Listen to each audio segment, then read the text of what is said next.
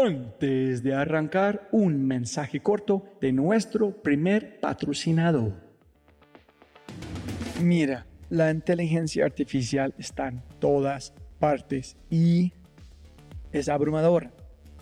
Con tantas promesas y tantas opciones es difícil escuchar la señal entre tanto ruido. Eso es exactamente por lo que estoy tan orgulloso de celebrar y compartir con ustedes Adapta. Adapta.ai. Escucha lo fácil y poderoso que es usar Adapta. Ve a adapta.ai. Crea una cuenta, ingresa la información de tu sitio web, espera unos segundos mientras la inteligencia artificial de Adapta hace su magia y chum, chum, chum, tienes contenido hecho a medida para tu empresa o startup. ¿Y qué es mejor? La inteligencia artificial de Adapta sigue produciendo contenido más inteligente mientras más lo usas. Y mejor que eso, esto es solo la punta de un enorme iceberg de lo que Dapta puede hacer. Dapta es fácilmente una de mis herramientas favoritas. Es alucinante.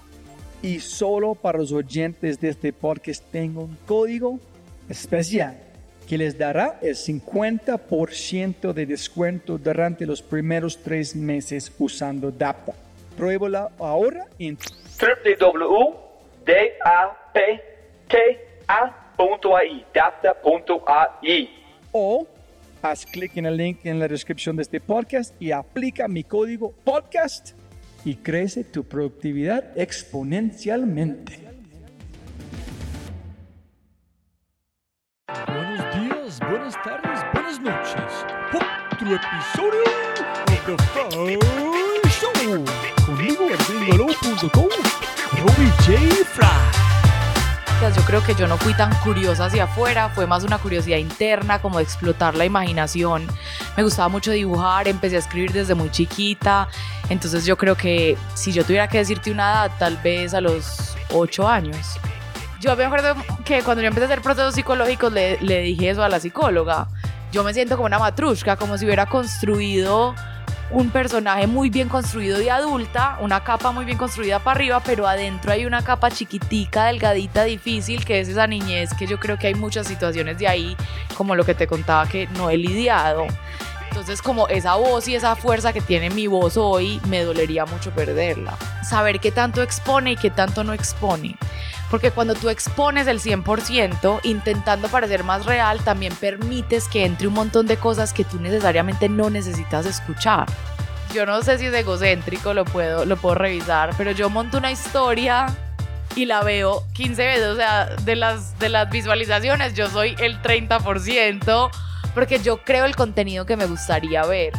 Eh, yo, pues primero quiero reivindicarlos, es que no les digo fans, sino equipo, ellos son mi equipo de trabajo porque yo con ellos aprendo más que ellos conmigo y es como mi validación de muchas cosas. Entonces ahí fue que empecé a ir a la psicóloga. Me acuerdo que empecé a ir a la psicóloga y le dije, ¿sabes qué? Yo me levanto todos los días a llorar y me quiero ir a sembrar plátanos al Amazonas. Yo entendí que el trabajo tiene que pasar adentro y no afuera. Pero para mí hay que empezar por uno. Si a vos no te gusta tu contenido, ¿cómo pretendes que a otra gente le guste? Pues es una regla básica de la vida, es lo mismo que la autoestima. O sea, si vos salís y todo el tiempo estás, yo me veo horrible, no me gusto, me odio, yo porque soy así, pues eso es lo que vas a proyectar al mundo. Lo mismo hacen las marcas hoy. Tu creatividad se ve retada y se ve aumentada entre más problemas tengas que resolver y más soluciones tengas que encontrar. Entonces yo creo que las situaciones que a uno le pasan difíciles son maestros. Te están enseñando a ser más creativo. Jóvenes amigos míos, otro episodio de Fry Show. Este episodio tengo la maravillosa Sara Bia. Sara Bia es una maestra de construir y contar historias.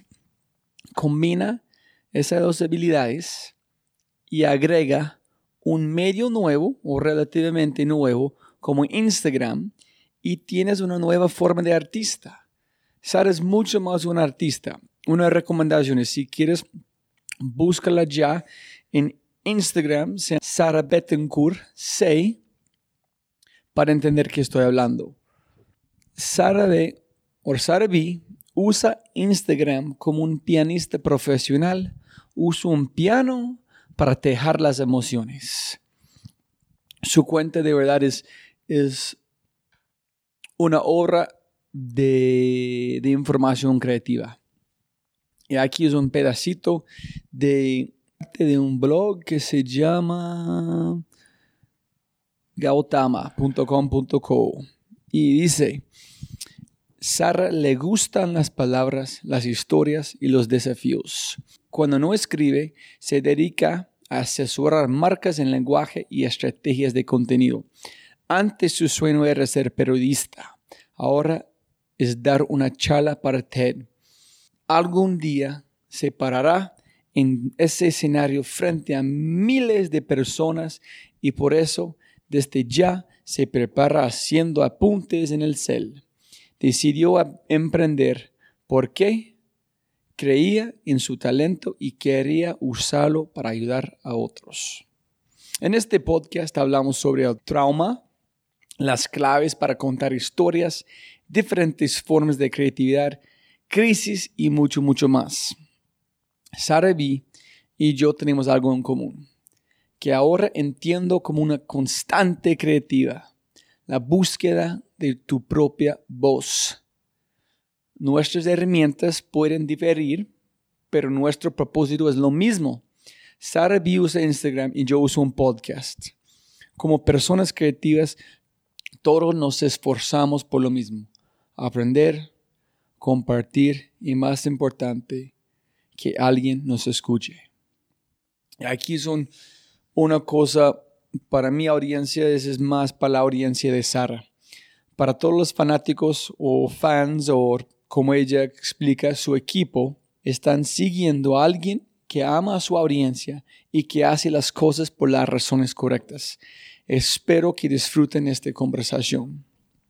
Y jóvenes amigos míos, antes de arrancar, por favor, por favor, si tienes un momento, castígame con una reseña en iTunes, una estrella, cinco estrellas, como quieras. Prefiero, como siempre, cinco, obvio.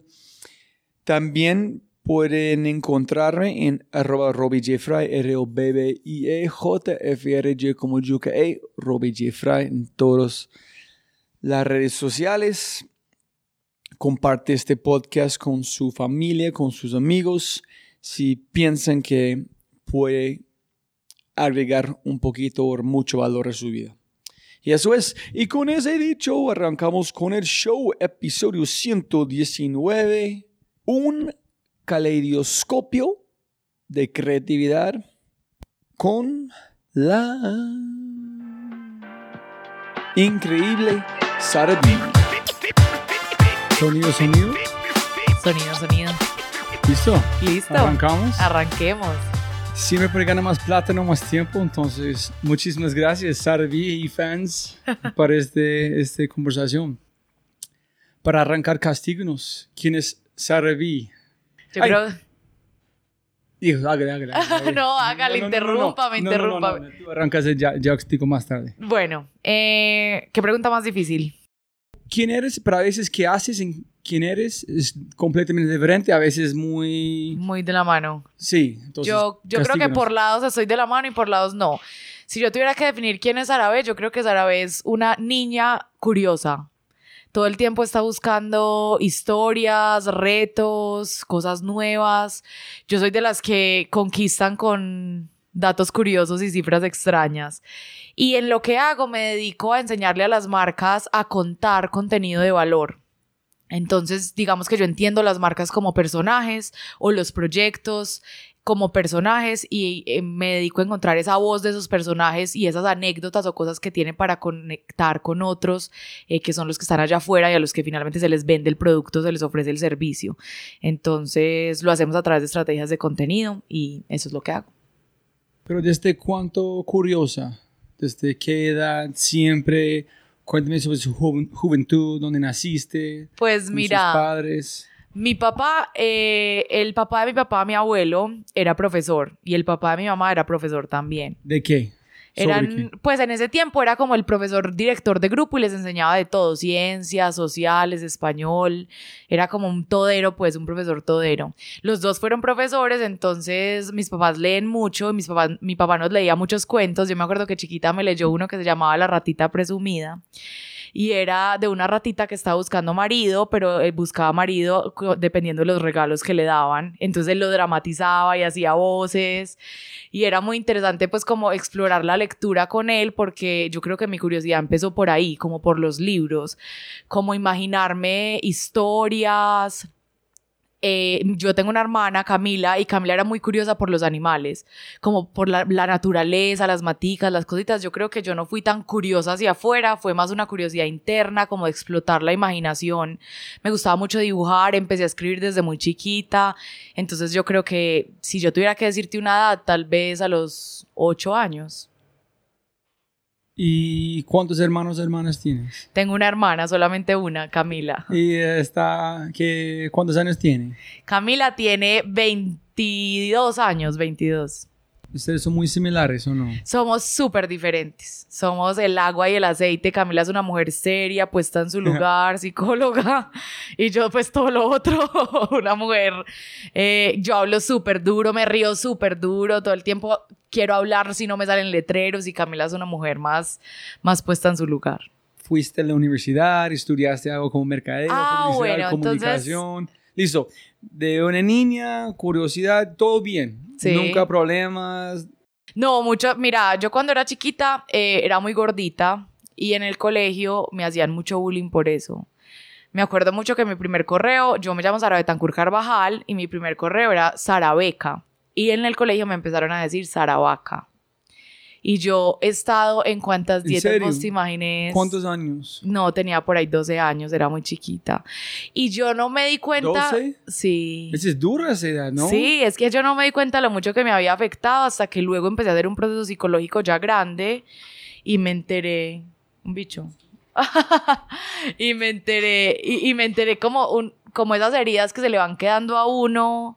Y yo siempre era como la niña que leía, nunca, mira, yo soy una mujer muy, pues creo muy expresiva y muy espontánea, pero en el colegio, pues era la nerda, yo era la que hacía tareas, la que no le gustaba hacer daños, la que no iba a fiestas, entonces nunca me sentí como muy en mi lugar.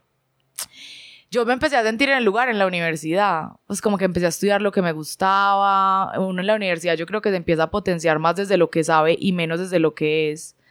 Y, ¿Pero qué estudiaste? Estudié comunicación y ah, periodismo en Bolivariana. Ok. Pero nunca nunca fue muy dramática la este como la gente diciendo ese tipo de cosas. Sí, horrible, eso fue horrible. Por eso te digo que yo creo que mi época dorada es la universidad porque el colegio no. Yo en el colegio no, nunca me sentí que encajé. Eh, hay una frase de Amalia Andrade, que es una escritora pues que ambos admiramos. y Amalia Andrade dice como las personas a las que ustedes le hicieron bullying son las personas que leen hoy, que escuchan hoy, etc.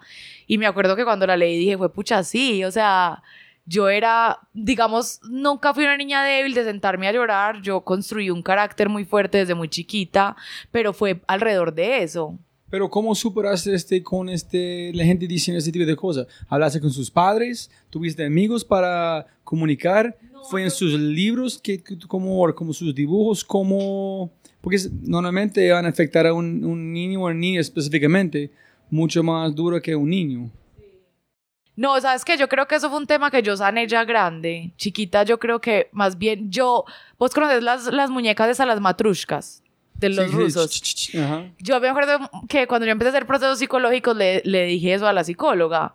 Yo me siento como una matrushka, como si hubiera construido un personaje muy bien construido de adulta, una capa muy bien construida para arriba, pero adentro hay una capa chiquitica, delgadita, difícil, que es esa niñez, que yo creo que hay muchas situaciones de ahí, como lo que te contaba, que no he lidiado, que no he como, como perdonado a mí misma, ¿cierto? Entonces yo estoy en dietas todo el tiempo, eh, todo el tiempo necesito validación, o sea, hay un montón de cosas mías que yo pues sigo sin, sin sanar, pero que estoy en el proceso de sanarlas. A mí me gusta esa historia mucho porque que tú haces es de Instagram. La gente lo, la gente, no sé, castígame como su percepción, pero la gente venden el 1%, el 99% de la vida. Para, para mí personalmente, no quiero decir es una mierda, pero es casi, es, es la felicidad es largo plazo, ¿no? Es cada día es una fuerza como padre, como esposo, como un amigo, como trabajo, no, no es sencillo. En este momento en tiempo, tú dices, yo quiero que este van a mostrar a mi audiencia quién yo quiero ser o ellos piensen quién soy yo, menos de quién soy yo. Pero yo no sé cómo es tu opinión de, yo no veo tanta gente mostrando o hablando de dificultades. Sí. Entonces es chévere que tú fuiste hasta allá a ser un Instagramer y honesta con todo lo que tú haces. Sí, yo creo que a la final la gente también solo quiere consumir tu mejor versión porque la gente está entrando a despejarse de sus problemas, eso es una, eso es como era la televisión antes, o sea, tú vas a a crear un mundo imaginario donde todo parece estar mejor, ¿cierto? Entonces yo creo que lo que tú dices es cierto, la gente muestra solamente ese 1%, yo intento mostrar más que el 1%, pero creo que siempre, sin importar si tú lo intentas o no, eso siempre va a ser la imagen cortica. Una persona no se va a llevarle la impresión total de lo que eres hasta que no se siente a conversar con vos y te haga preguntas como la que me estás haciendo. Entonces, mira, eh, la gente, eso es como la punta del iceberg la gente ve el final y ve la vieja que ahora asesora a Sura y que asesora grandes marcas y que tiene una, una empresa y que tiene solamente 24 años, pero la gente no ve la niña que era gordita, que sufría, que todavía no se acepta, que, que construye procesos. Pero yo también creo, Robbie, que uno debe saber qué tanto expone y qué tanto no expone. Porque cuando tú expones el 100%, intentando parecer más real, también permites que entre un montón de cosas que tú necesariamente no necesitas escuchar. Sí, eso es duro. A veces yo pienso que yo digo la verdad tanto con gente que a veces es un rechazo. Pero el huevón, ¿qué quieres? Ese es quién soy yo. Si no te gusta, búscate personas. Es prefiero como bajar cantidad de personas y eliminar cosas correctas, pero a veces yo no sé si es tanto dando información o es dónde está este balance. Pero mira, yo creo que contigo pasa es que tú eres un personaje muy genuino, que yo creo que puede pasar lo mismo conmigo, es que la gente se identifica con un personaje muy real. Pero de todas formas, si tú, por ejemplo, no sé, el día de mañana supongamos vos estás casado y te separás, no tienes por qué ir a vivir ese duelo tan personal en la luz pública, me hago entender. Entonces yo creo que el persona, pues como la partecita que uno muestra, uno lo debe mostrar lo más real posible, pero siempre habrán otras partecitas que tú no tienes por qué mostrar porque pertenecen a tu fuero interno, algo que, que no, no necesitas la opinión de otros entrando ahí como a tocar la herida. Y mira, también para la gente escuchando, perdóname, cuando yo dije Instagram, es porque es la razón que estamos aquí. Sí, sí, sí. Es que cuando hablamos, hablamos de hacer un podcast, yo dije, no, porque no hay chispa con Sara. Yo sé que es chévere, pero es tan sencillo decir sí, porque tienes muchos seguidores. Y si tú haces una publicación conmigo, voy a crecer mi audiencia. Y esa es la razón incorrecta hacerlo. Entonces, la razón que estamos aquí es, uno es, tú estabas en Argentina, pienso. Tú viste un video de un chico, dice, mira este bizcocho. Fue muy chistosa. entonces, tú disfrutaste este y también hiciste algo con una, unos apartamentos. Ah, sí, los vecinos. En, para ver adentro, adentro, adentro. Y decir, wow. Decir, esta chica es tan creativa. En Instagram solamente es una forma que han encontrado explorar. Si Instagram no está ya mañana, ella van a encontrar otras formas de hacer la misma cosa. En allá ser listo es mucho más que un Instagram. En allá fue mi razón de decir, ah, yo quiero hablar con Sara B, porque es una creativa. Instagram solamente en su momento es un match perfecto en que haces para explorar su creatividad. Entonces, castíguenos cómo llegaste a Instagram, en qué pasó antes, antes de Instagram. Bueno, entonces antes de Instagram, lo primero que yo hice como de cara al público fue que creé un blog. ¿Ese es en la universidad? Hiciste? En la universidad, estaba en el primer semestre de la universidad. ¿Fue parte de un proyecto o una, cosa, una cuenta Imagínate que yo, eh, pues mis papás tienen carro y me lo prestaban para ir a la universidad y en algún momento el carro tuvo que le tuvieron que hacer una reparación, entonces nos quedamos sin carro y yo me empecé a ir en taxi a la universidad y cada que me montaba en un taxi, el taxista me contaba una historia, pero no era era súper extraño porque yo ni siquiera les preguntaba. Me acuerdo que una vez me monté en uno y el tipo me dijo como, imagínese que mi hija se desapareció hace dos semanas y yo vengo del campo y me contó toda la historia de su vida y yo empecé a grabar eso oculta, súper ilegal. En el celular yo ponía a grabar las historias y dije, yo voy a crear un blog para contar esas historias de calle y se va a llamar Letras Amarillas por los taxis. Pero después en un arrebato de legalidad, dije, bueno, pucha, yo no puedo publicar eso porque eso yo, pues, me estoy robando esa información, no tengo permiso de usarla, pero igual quiero hacer el blog, entonces, ¿qué excusa encuentro para llamarlo letras amarillas? Porque ya lo había creado. Pero ¿por qué un blog? Porque, porque la forma que tú eres, que le gusta contar historias, o porque comunicación tú sabes que esa es la forma de hacer cine. No, porque yo siempre quise ser escritora. Esa es mi Ah. verdadera... Tú eres muy buena behind. para escribir también. Sí. Ah, ok. O sea, mi, ver- mi verdadero motor, como que yo diga yo me sueño, es escribiendo. Tú hablas con este en su Instagram que tú muestras muchas cosas como contar Con la gente como escuchando, estoy hablando de Instagram porque es donde veo las cosas de Sara. Pero tú lo, yo nunca he visto que ser capaz de contar una buena historia significa que tienes que leer, en saber cómo Sí. comunicar, que significa estudiar, significa cómo escribir, en practicar. Porque nadie sabe cuánto tiempo tú estás escribiendo o leyendo cosas para las consecuencias, la forma que tú comunicas su información. Pues mira, yo creo que yo siempre quise ser escritora, tuve este blog, todo, pero me di cuenta que la gente hoy consume historias de una forma muy distinta y que detrás del afán de ser escritora, mi afán era contar y conectar con emociones. Entonces yo arranqué escribiendo, arranqué escribiendo este blog que luego, como te contaba, lo llamé Letras Amarillas y lo excusé en Gabriel García Márquez y su cuento de 100 años de soledad y las mariposas amarillas. Y empecé a escribir ahí, pero luego me topé con Instagram y yo me topé con Instagram cuando viví en- vivía en Canadá, yo viví en Canadá seis meses en Vancouver y empecé a tener Instagram como porque todo el mundo tenía Instagram, yo no, pues no lo hice con la gran idea de generar un cambio de narrativa, no. ¿En qué año? Esto fue en el 2013, en el 2014 creo, 2014 porque Instagram empezó en el 2014, te estaba mintiendo, en el 2014. No, Instagram fue antes de Sí. este. Sí, claro, porque yo estaba, conocí a mi esposa en 2011, cuando está en Apple, en toda la gente está ya están usando, pienso que fue 2010 o 2011 cuando lanzó. Entonces tal vez sí fue 2013. ok. Sí, Es- pero todo en ese momento fue fotos de verdad, de viajes, de Sí, cosas, mi no fue primera- nada de contar historias, Mi nada. primera foto fue en el, como el puerto de barcos en Vancouver. Tenía una chaqueta blanca y puse como a menos 5 grados con la sonrisa congelada.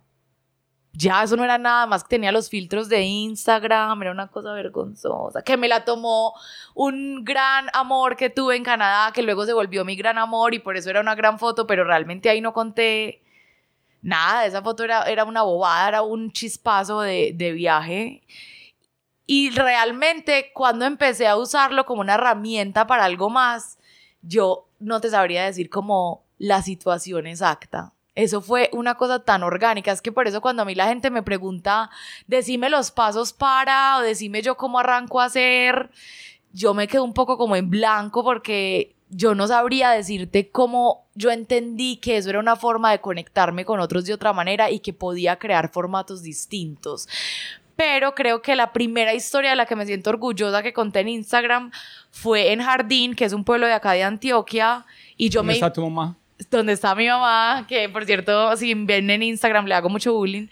Eh, y me inventé que tenía un admirador secreto. Entonces estaba en un café, en un café muy reconocido que se llama Macanas. Y me inven- yo dije, ¿qué pasaría si yo, esta- yo estaba escribiendo sentada? ¿Qué pasaría si alguien me mandara una nota? A mí, yo creo que si vos me dices cuál es el sistema, ese es el sistema. Yo todo el tiempo estoy pensando, ¿qué pasaría si? ¿Qué pasaría si? ¿Qué pasaría si? Y pensé, ¿qué pasaría si alguien me manda una nota? Y dije, pues me la voy a mandar. Y me, me automandé una nota y subí una historia y puse como me acaban de mandar esto. ¿Cuándo hiciste este? Esto fue en el 2000, estamos en el 19, en el 2017.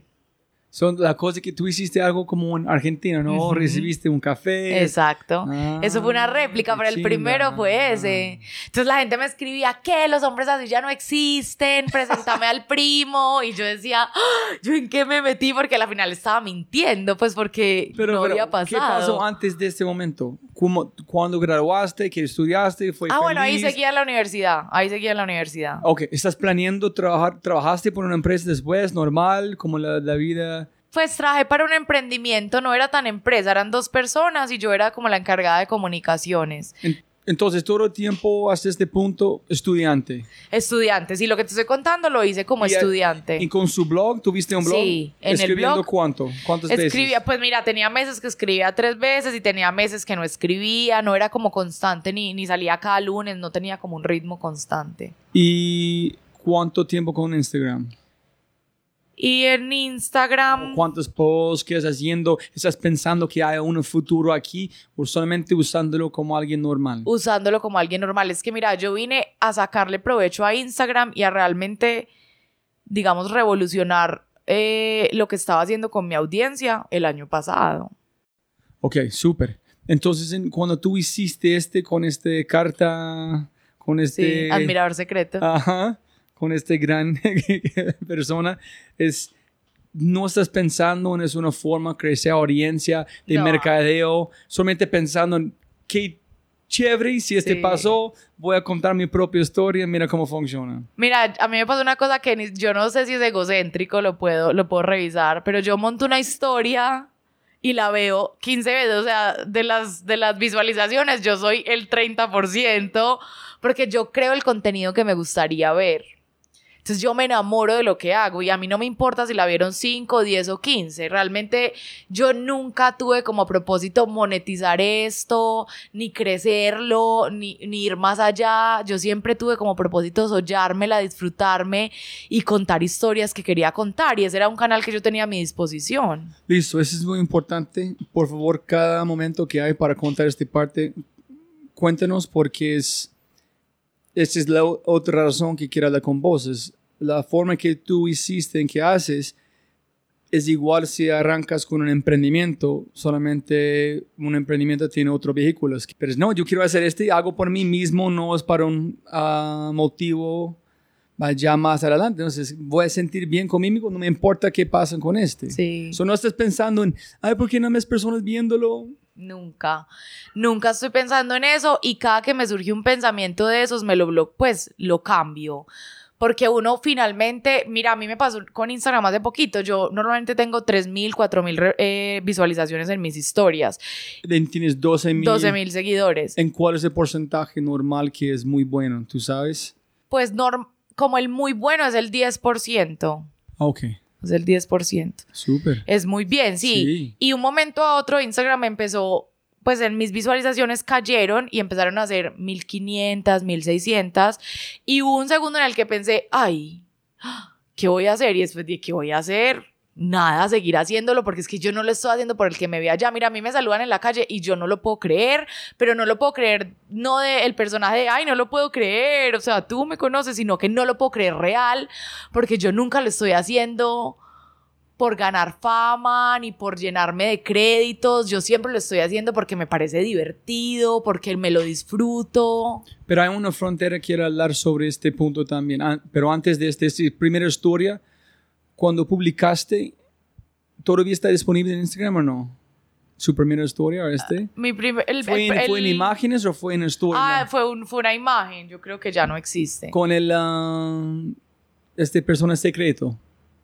Este, Ah, no, el- la historia de Macana. Sí, todavía existe. Es, es mi primera historia destacada. so tú puedes verlo todavía. Sí, todavía la gente Entonces, lo puede ver. tú ¿cómo dibujaste? ¿Cómo pensaste? ¿Contaste toda la historia o tú sacaste un parte? ¿Viste que dieron la gente? Sí. Después construiste la próxima Entonces, parte. bueno, yo siempre creo que uno tiene que contar por pedacitos. Que uno es una torta de chocolate y si se la entrega toda a una persona, la persona se va a hostigar. O sea, tú tienes que entregarle. O sea, y, y eh, hablaba en el taller que hice el sábado, que yo creo que esa es la gran receta, antojar. Porque la gente cuenta siempre de más y siempre hay como un hostigue de información. Yo, por el contrario, siempre cuento de menos. Mis talleres se acaban rápido porque yo lleno muy poquitos cupos, o sea, yo siempre estoy esperando que la gente quede expectante y no que quede aburrida. Entonces lo mismo hice con esta historia. Yo hice el primer papelito y dije, me mandaron esto. La gente se super revolucionó. Yo creo que para ese momento me llamaron, me, me escribieron por ahí 60 personas y en ese tiempo yo tenía, no sé, mil seguidores. Y luego, eh, eh, la nota decía, ¿por qué no nos tomamos un café aquí a mañana a las 10 de la mañana?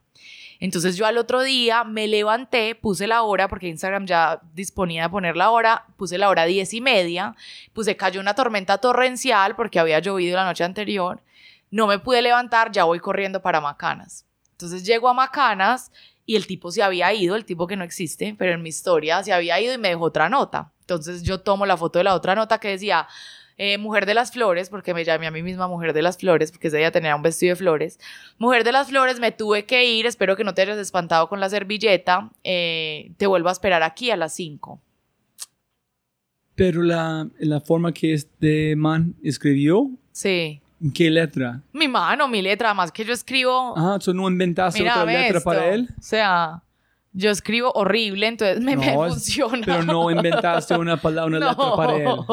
Era la misma letra. Incluso yo pensaba, la gente no me va a creer porque seguramente en algún punto me, me vio escribiendo, pues la gente creyó.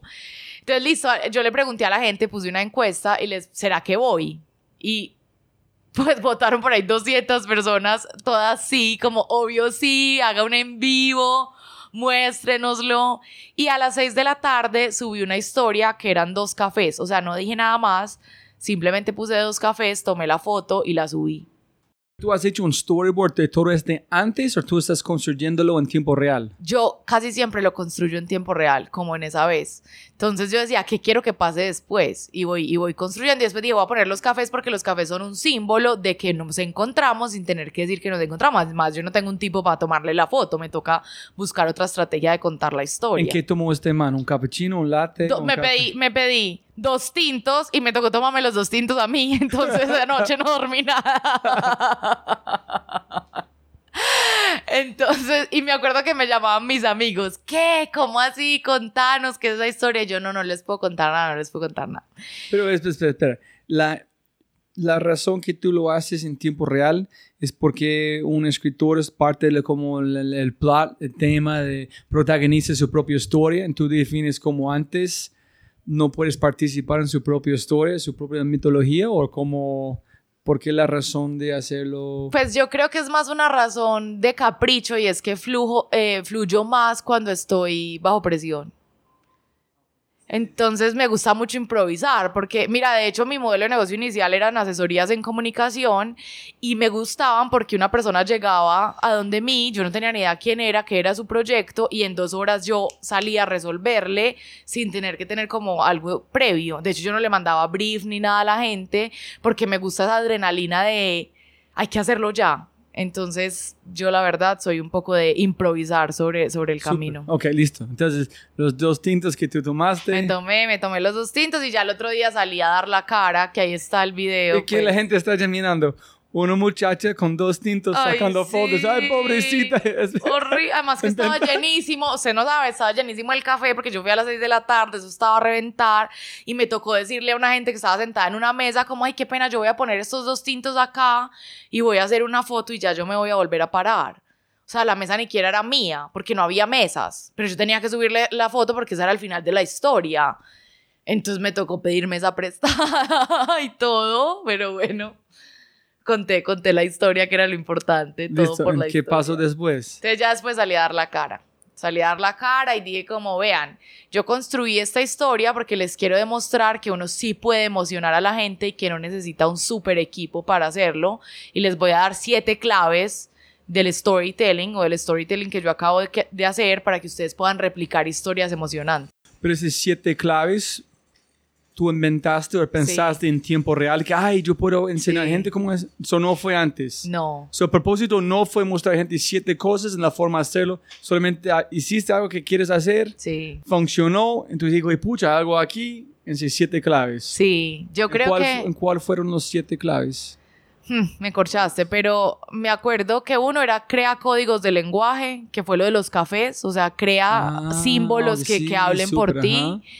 Crea un personaje con un lenguaje propio.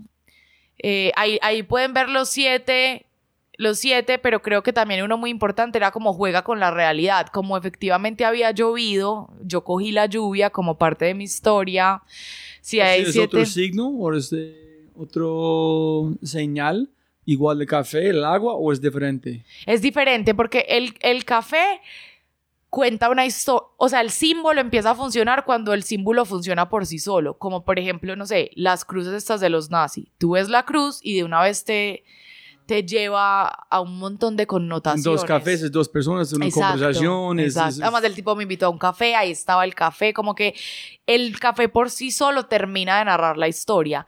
La Ah, lluvia sí, es sí. tomar un elemento real, que yo lo digo mucho para la gente, por ejemplo, hoy que le toca escribir copies debajo de sus fotos.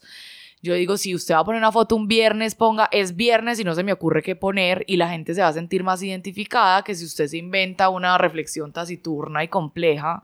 Entonces, siempre usar la realidad para mí es, es un elemento de demasiado valor. Entonces, un charco puede ser un símbolo, pero el aguacero es una forma de usar como la, el ambiente Sí. y su historia. Sí, el símbolo solo tiene sentido cuando la historia lo valida. O sea, si yo, si el tipo me hubiera invitado a cerveza y yo monto una foto de dos cafés, aun siendo dos cafés, no tiene sentido porque él me invitó fue a cerveza. Entonces tal vez yo me estoy tomando un café con otra persona. ¿Sí me va a entender? Entonces uno tiene que encontrar, y esos símbolos son muy, eso se construye en una cosa que se llama mapa de concepto. Es como cuando tú estás saliendo con alguien y se empiezan a decir de cierta forma. Entonces hay unos que se dicen oso, amor, mi bebé, y eso, esa palabra empieza a significar, pero solamente en un grupo cerrado que tiene como la connotación total. Eso pasa con las historias también. Solamente hay símbolos cuando la historia la conoce el grupo y es capaz de reconocer en el símbolo todo lo que hay por contar. En este permite a la gente sentirse parte de la historia, Sí. que ay, sabemos algo que nadie más sabe. Sí.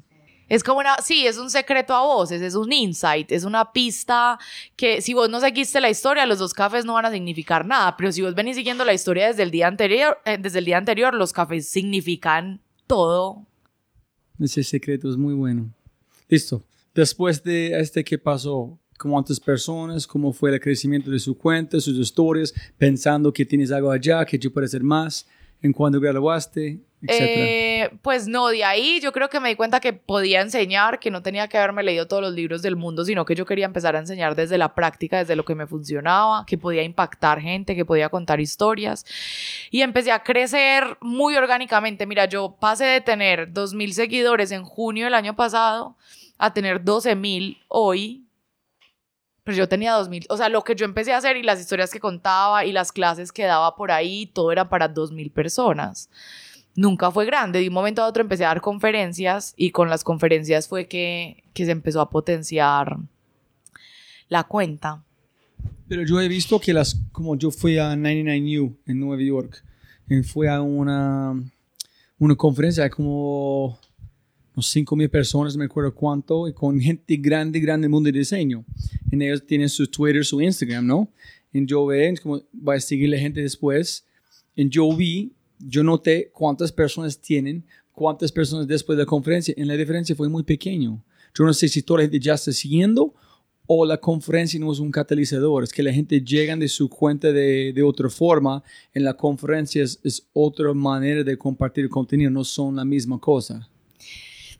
Yo no te sabría decir, pero yo creo que la gente te empieza a seguir porque está esperando volver a verte.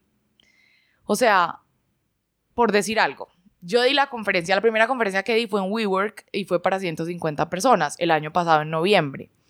Y yo tenía mucho miedo de que eso no se fuera a llenar porque me parecía mucha gente y se llenó. De esas personas, ponele vos, 50 personas compartieron que estuvieron y ponían como aprendí demasiado, nunca había escuchado esto tan claro.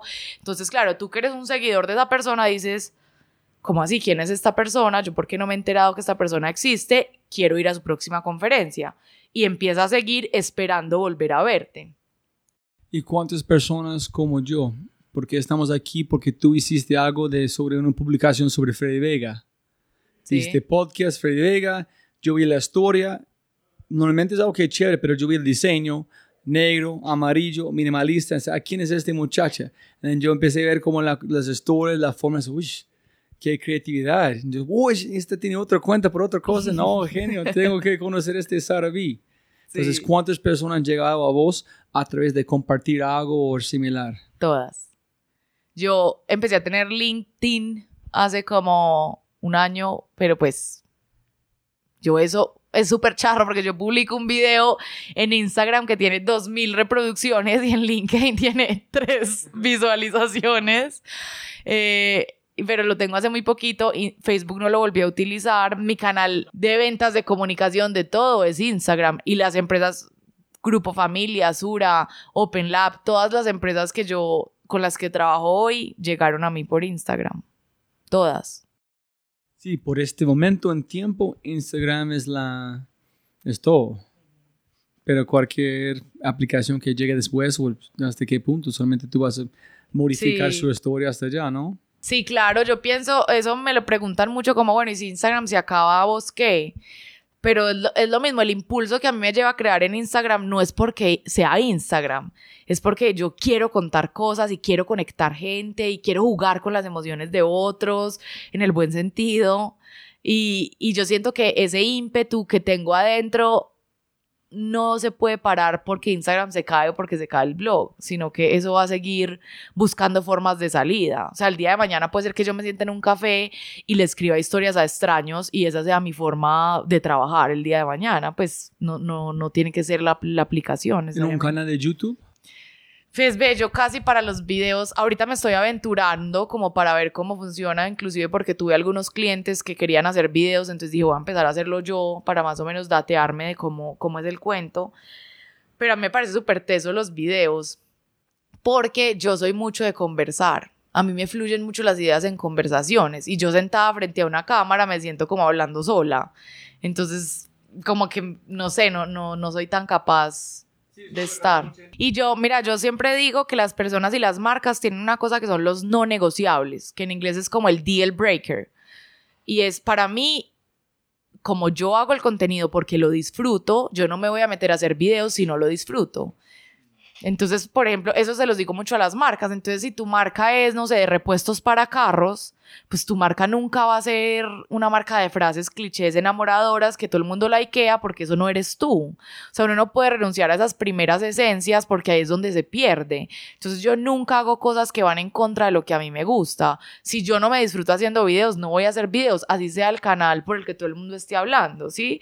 Si yo no me disfruto, mira, yo tengo una ley de oro para mí, es que yo solamente trabajo con gente que me conecto.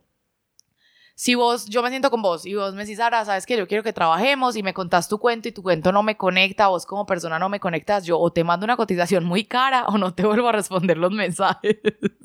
Tengo que buscar otras metodologías, pero, ah, pero yo soy, yo soy así, yo soy así porque mi trabajo y mi vida es mucho de lo, con lo que yo vibro.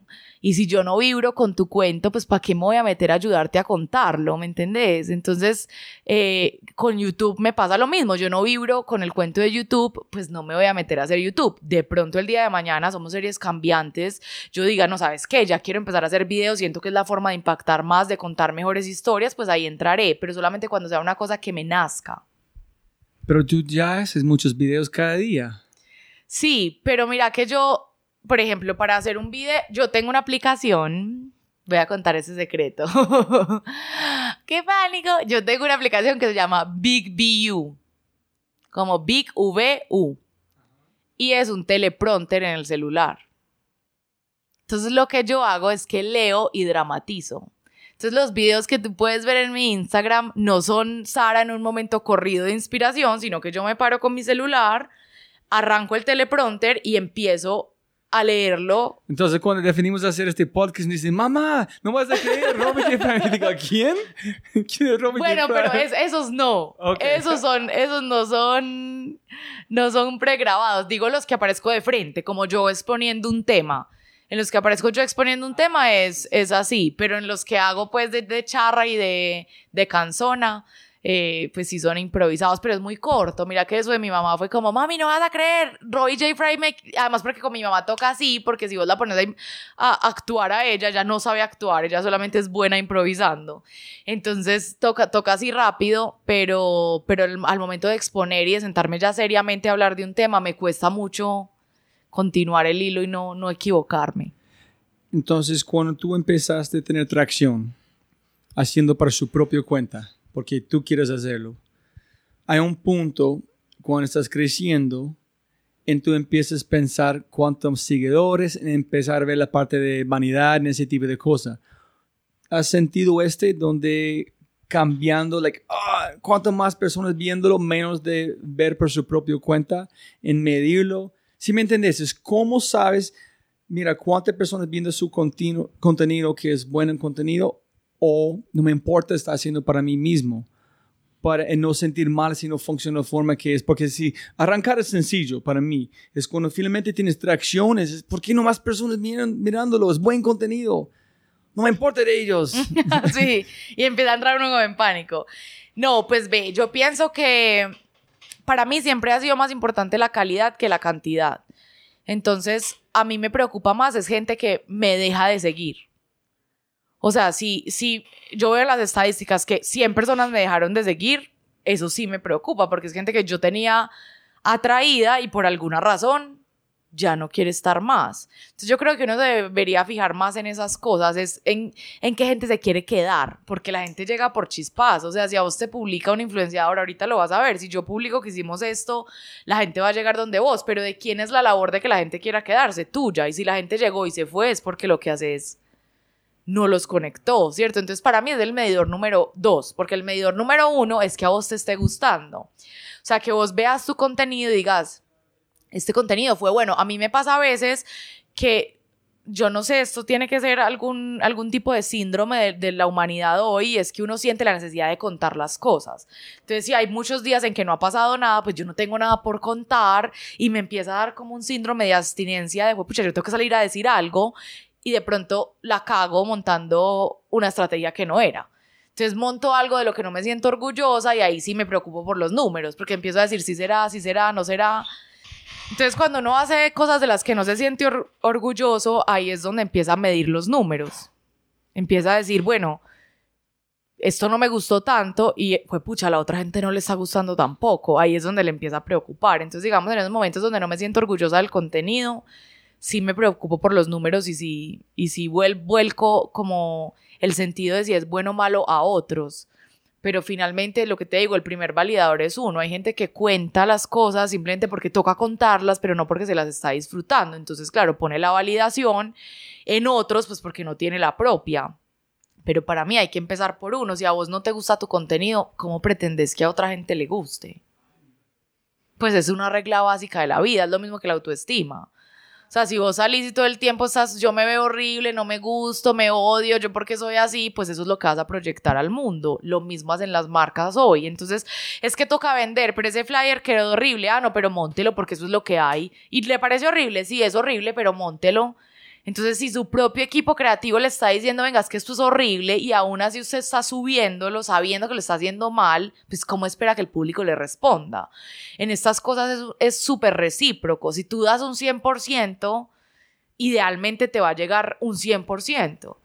Pero cuando tú eres muy exigente y tú tienes una visión, pero no es capaz de ejecutar de momento, eh, no es mejor lanzar algo de esperar que está perfecto. Claro. Entonces, don, pero si tú es muy exigente, tú sabes que sí, este no es mi diseño, oh, no me siento bien, pero tengo que, es mejor publicar que no publicar. ¿Cómo sabes que...? Hmm. Tienes razón en lo que estás diciendo y es que uno no se puede quedar overthinking el asunto, pues entonces hasta que no esté perfecto no sale. Yo creo que hay un momento, me lo decía algún profesor de literatura en la universidad, él decía, la obra no está completa hasta que no estés cansado de ella. Entonces a mí me pasa es que yo le pienso posibles soluciones. Si ya no encontré más soluciones, digo, bueno, no, nos vamos con esto. Pero sí le dedico un tiempo a ver cuál puede ser la mejor opción o días. Entonces digo, hoy de pronto no estoy en la inspiración para publicar como me gustaría, entonces más bien lo voy a hacer mañana. Ok. Entonces, hiciste esta historia en que ¿qué pasó después? ¿Cuántos más seguidores? ¿Ese fue en 2017? Sí. ¿Los principios? Sí. No, yo creo que fue como tal vez agosto, tal vez. ¿En cuánto tiempo publicando, haciendo stories antes de este, hasta este punto? No. No me acuerdo porque era muy orgánico. Era muy, pues iba de paseo, me tomaba fotos y salía a comer, me tomaba fotos. Yo trabajé con Medellín Gourmet, ese fue mi primer trabajo. Y con Medellín Gourmet, pues iba a comer todo el tiempo. Entonces yo era Sara Recomienda, pues yo, yo era la que mostraba restaurantes nuevos, la que siempre estaba comiendo cosas ricas. Y, y ese era mi contenido principalmente. O sea, yo empiezo a migrar el contenido lo que te digo, hace por ahí un, año, un año larguito que empiezo a, contar historias, pero yo antes, incluso esta historia de Macanas pasa antes del trabajo, o sea, fue un chispazo, pero yo te digo que ese chispazo me dejó el, el eco que luego me hizo salir a contar más cosas, pero realmente no fue un camino como listo, conté la historia de Macanas, de ahí arranco a contar historias, no, fue como la conté, me fue bien, me quedaron ecos, seguí viviendo y luego esos ecos tomaron fuerza y empecé hacer lo que hago hoy. Entonces, casi todo en dos años. Sí. Desde mil a doce mil punto... ¿Dónde está saliendo? 12 mil punto. 12.800. Fui pucha. Sí. Es como 600 muy rápido. Fue 12.2 hace un segundo. Sí. qué miedo. ¿Por qué miedo? qué miedo. Yo no sé. Yo siento que eso es como... Hacerte cuenta que no tiene bolitas de... De lo que sea y de repente si tiene muchas, se le van saliendo como de las manos. Yo siempre pregunto a la gente más al lado que tiene muchos seguidores como este, ¿tú eres capaz de un día decir, no más, chao, desconectar su cuenta en salir? Me muero. A mí me robaron la cuenta una vez en la universidad. Tiene gente que en una forma o de otro son muy... Depende de vos en un sentido de disfruten sus contenidos. Como imagínense como Harry Potter, como este J.K. Rowling escribiendo tres libros y dice, listo, chao, me voy, me voy a terminar esos libros. No, yo no sería capaz, yo creo. Pues tiene que ser que la decisión sea externa a mí, o sea, que me la cierre. No, no, dame, dos, dame las dos perspectivas. Uno es para vos porque es su forma creativa. Eso es uno, no puedes apagar. Pero el otro es dejar sus, sus fans allá como sueltos. Hay dos formas de verlo, ¿no? tú haces porque te, te gusta, el otro es, ellos le encantan sus contenido, están esperando que viene. Sí. So, ¿Cuál sería más complicado? Si tú dijiste, oye, no más, no puedes Instagram más. Yo, pues, ¿qué me pesaría más? Si dejarlo por gusto, o dejarlo por, por... No, no, ¿dónde viene el dolor? ¿De dejar sus fans allá sueltos esperándote? No, de no poder comunicar más pues como de no tener esa voz. Es que para mí lo que yo he construido es una voz coherente. Entonces vos, lo hablábamos ahorita, yo vendí los talleres de storytelling que vamos a hacer en octubre en cuatro horas porque yo llevo dos años contando historias y la gente dice, me quiero apuntar porque quiero contar historias como esta pelada. Entonces como esa voz y esa fuerza que tiene mi voz hoy, me dolería mucho perderla. Ah, eso es chévere. So has ganado un voz diferente. Sí, es que para mí uno es líder de opinión. Por eso, por ejemplo, yo no vendo publicidad en mi cuenta. O sea, nada de lo que vos veas, incluso cuando hablo de productos, es porque realmente a mí el producto me ah, gustó. Porque yo lo que he construido es una credibilidad en la audiencia. En nadie han, dijo, han dicho, oye, claro. ¿qué dice, dijiste? Pues, y, y sumas que yo digo, ¿por qué estoy diciendo que no? pues, sí, sí, sí. Siempre digo, no, yo no vendo publicidad. Tiene que ser que vos tengas una historia que yo quiera contar, que yo quiera contar tu historia, no por plata, sino porque la historia me interese. Ahí de pronto yo te digo, listo, no conozco tu historia, me interesa, sentémonos y yo miro cómo la puedo contar sin que vos me hagas ningún intercambio económico. Como que por ahí pueden hacer el interés. Pero si vos me dices, no sé, te va a pagar 30 millones de pesos por hacerme una historia para que montes mi producto, mm, lo dudaría, porque obviamente también es difícil, pero estoy 99% segura que diría que no, porque eso sería vender la credibilidad que he adquirido. Ah, ok. Es muy chévere. Hay una, hay una sitio se llama Kiva que hacen microfinanciamiento a gente como de una persona en Medellín hasta alguien como en Kenia o los Estados Unidos, San Francisco, a alguien en como Shanghai, depende cómo quieres. La gente puede comprar como cabras, una pintura para su casa para ganar más plata. Entonces prestan plata a alguien en otro lugar, como dices, 25 dólares o menos, prestan la plata, etcétera, en una interacción, y ellos devuelven la plata. La fundadora, trabajando como 5 años hago, en todo lo que han hecho en 5 años, una empresa grande como Amazon o Apple, Google, queremos donar como, no sé, 500 mil dólares. Todo lo que han hecho en 5 años una vez. En, el, en ella pensó, digo, no, es porque este van a ser un impacto, no van a conectar gente, van a sobrecargar el sistema, y van a, no, no tiene nada que hacer con nuestro propósito, es conectar gente de un lado del mundo a otro para mejorar la vida. Entonces dijo no a un montón de plata para este, pero es duro para... Pues y mira que yo creo que los personajes que tienen valor hoy son los que toman esas decisiones. Yo lo veo contigo, por ejemplo. Yo te dije, hagamos un podcast, te regalo mi trabajo por el podcast y me dice, no, porque no me interesa. Y eso es el valor que yo por, yo por eso quería estar en tu podcast, porque yo sé que tú eliges a la persona que va a estar en tu podcast, no es cualquiera, así te ofrezca estar, así sea un superstar en, en, en su área, tú sabes elegir a quién entrevistas. Y para mí eso tiene más valor que, que me entrevisten en Caracol, RCN, en lo que sea, porque yo tengo credibilidad en tu, en tu forma de escoger y de saber decir que no. Pero tú vas a armar un manifiesto en su página de lo de la publicidad. He armado un manifiesto de la publicidad. No, un manifiesto de Sarabi, porque todas esas cosas que tú han dicho, yo nunca he escuchado. Ah, y sí. están agregando más valor a quién eres vos. Es decir, escuchar que yo estaba muy gorda, la gente empieza a burlar de mí. Ese es porque quién soy yo, no hago esas cuentas. Yo no vendo, sin embargo, ese montón de plata porque yo gan mi valor que yo tengo es mi voz. Es esta forma de comunicar que yo gané de pelear por todo. Entonces yo vendo, estoy vendiendo El a todo el proceso que han sufrido hasta llegar a este punto. Ese son, no sé si su audiencia conoce estas o sabe estas cosas.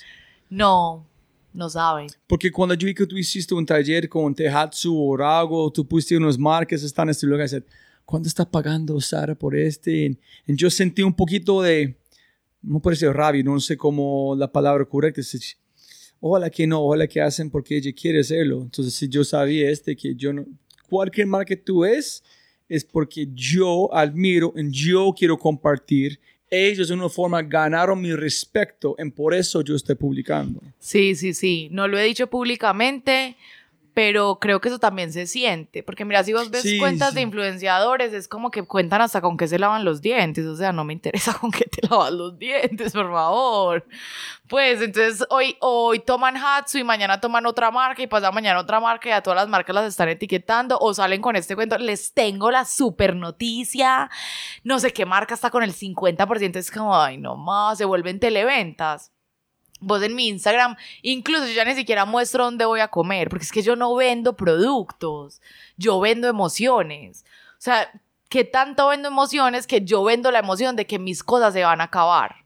¿Tú tienes este? Yo vendo emociones, no vendo productos. No. Ah. tengo, tengo muchos manifiestos, me quedan de tarea muchos manifiestos No, sí, por hacer. que- de- vale la pena. Yo escribí un, un- un blog post que se llama 101 principios en cómo vivir su vida. Solamente fue cosas que yo me siento parte de mi ADN, que tú tienes que pelear conmigo para ser no es, que no hay valor. Hay unos que me gusta estoy intentando implementar en mi vida, hay otros que no, esa es, esa es mi vida. Es que siempre pueden ganar más plata, no más tiempo. Entonces, en un sentido, es de- en- yo digo eso solamente es decir gracias, pero la, la razón que yo hago estas entrevistas, estos podcasts presenciales, porque en este momento aquí, yo nunca voy a olvidar. Yo puedo volver mi tiempo y mi mente en revivirlo. So, en una forma es una mentira, porque cada podcast que yo hago es como fue ayer.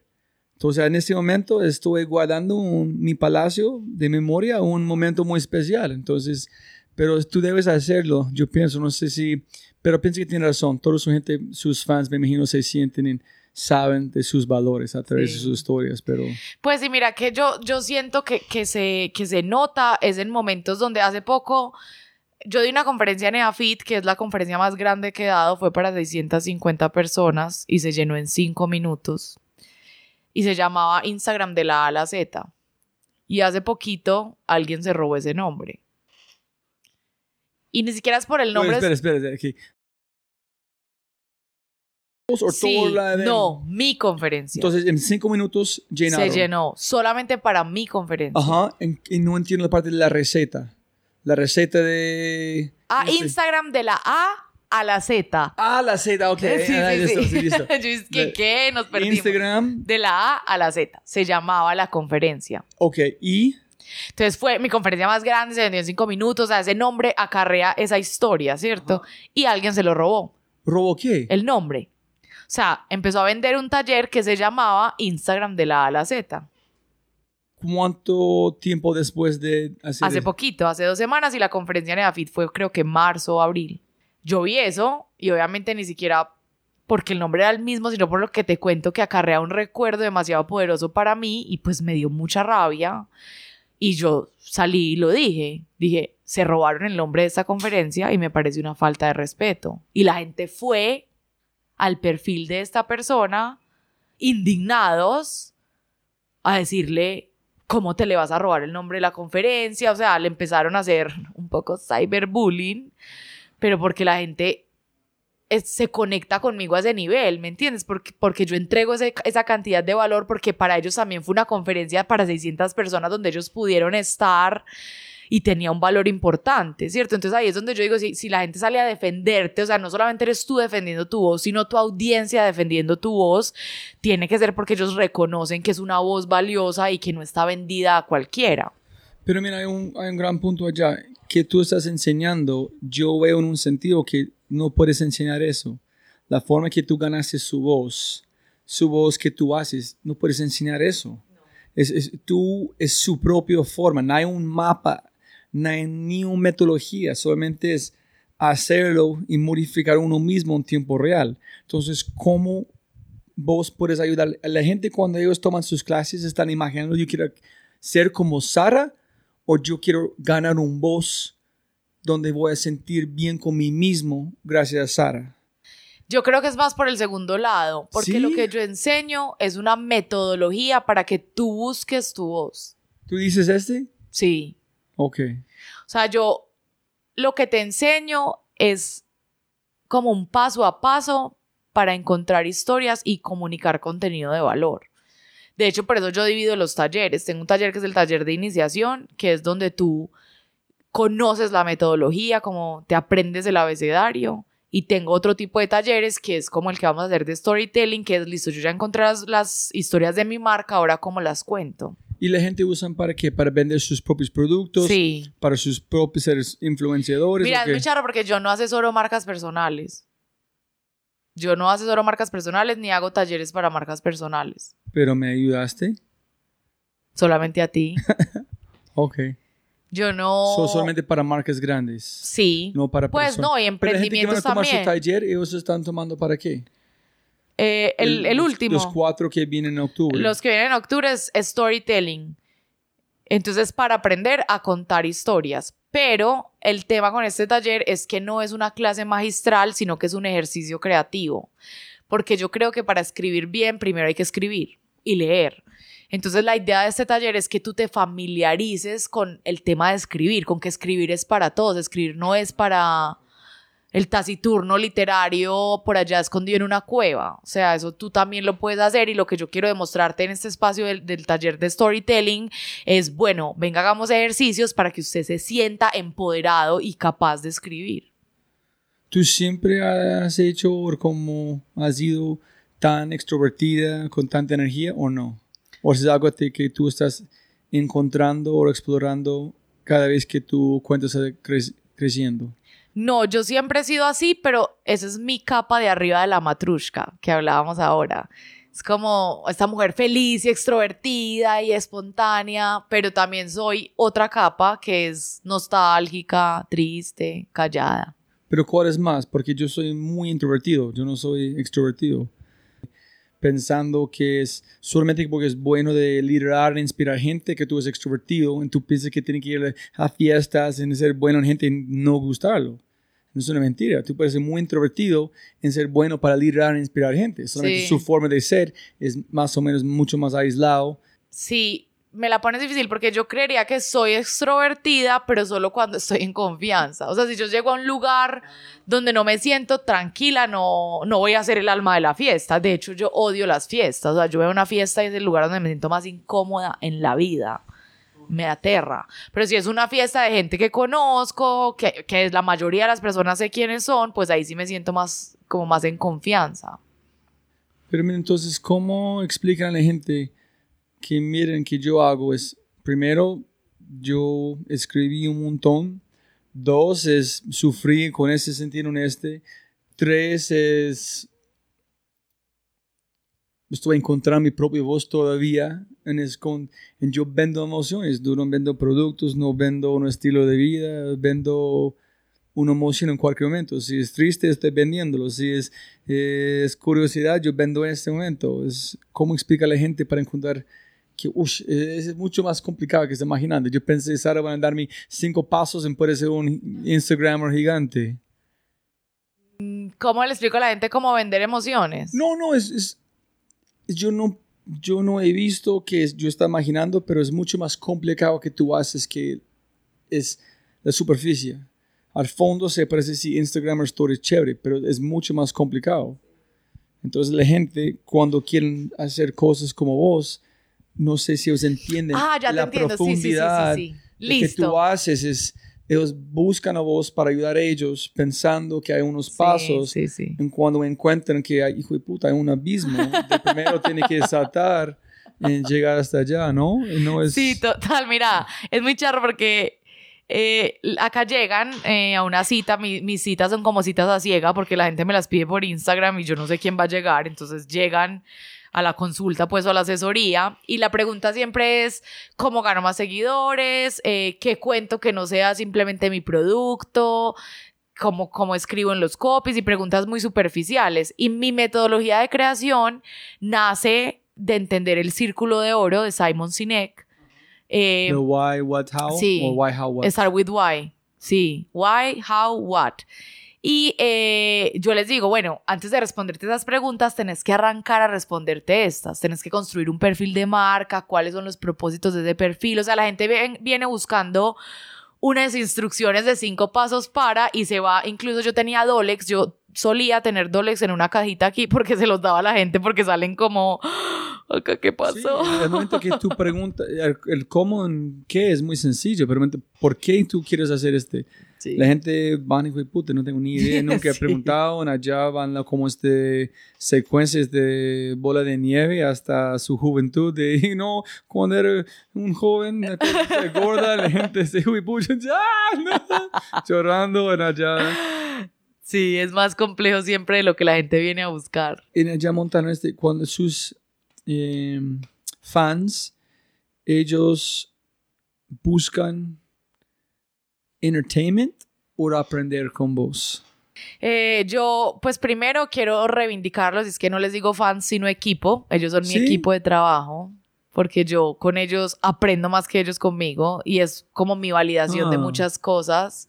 Yo tengo que pensar cómo decir, yo siempre hablando de, fans de mi show, pero... Porque fans es como una persona que está, pues voy a decir esto Ah, lo voy a decir como me salga. Para mí un fan es una persona que está abajo de vos admirándote, como ah, yo no tengo ese tipo de personas y si las tengo no las reconozco como tal. Yo hablo al mismo nivel de mis usuarios. O sea, yo soy una amiga de ellos. De hecho, por eso a mí me escriben y yo soy Oli, ¿qué más? Y me equivoco y, y pongo ortografía mal a veces porque yo estoy conversando con otro amigo. Entonces siempre lo hago desde ahí. Y yo creo que ellos buscan aprender aprender y yo siento que de cierta forma me he vuelto una voz inspiradora para ellos.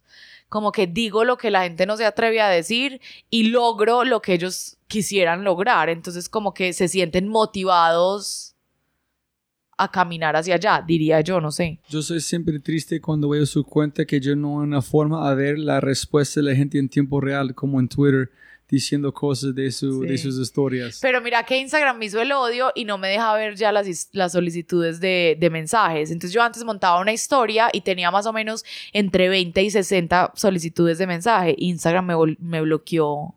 ¿Por qué? No tengo ni idea y no hago sino escribirles y no tengo ni idea. O sea que yo ya incluso, mira, hay más que se rectifica mi problema de valor de lo hago por mí, porque yo ya ni siquiera sé quién me responde porque no me llegan los mensajes. Entonces a mí me llega, yo creería que un 10% de los mensajes que me envían. Pero antes eso era lo máximo y yo me sentaba horas a responderles porque eso es lo que a mí me gusta, conversar. Y ya no lo puedo hacer.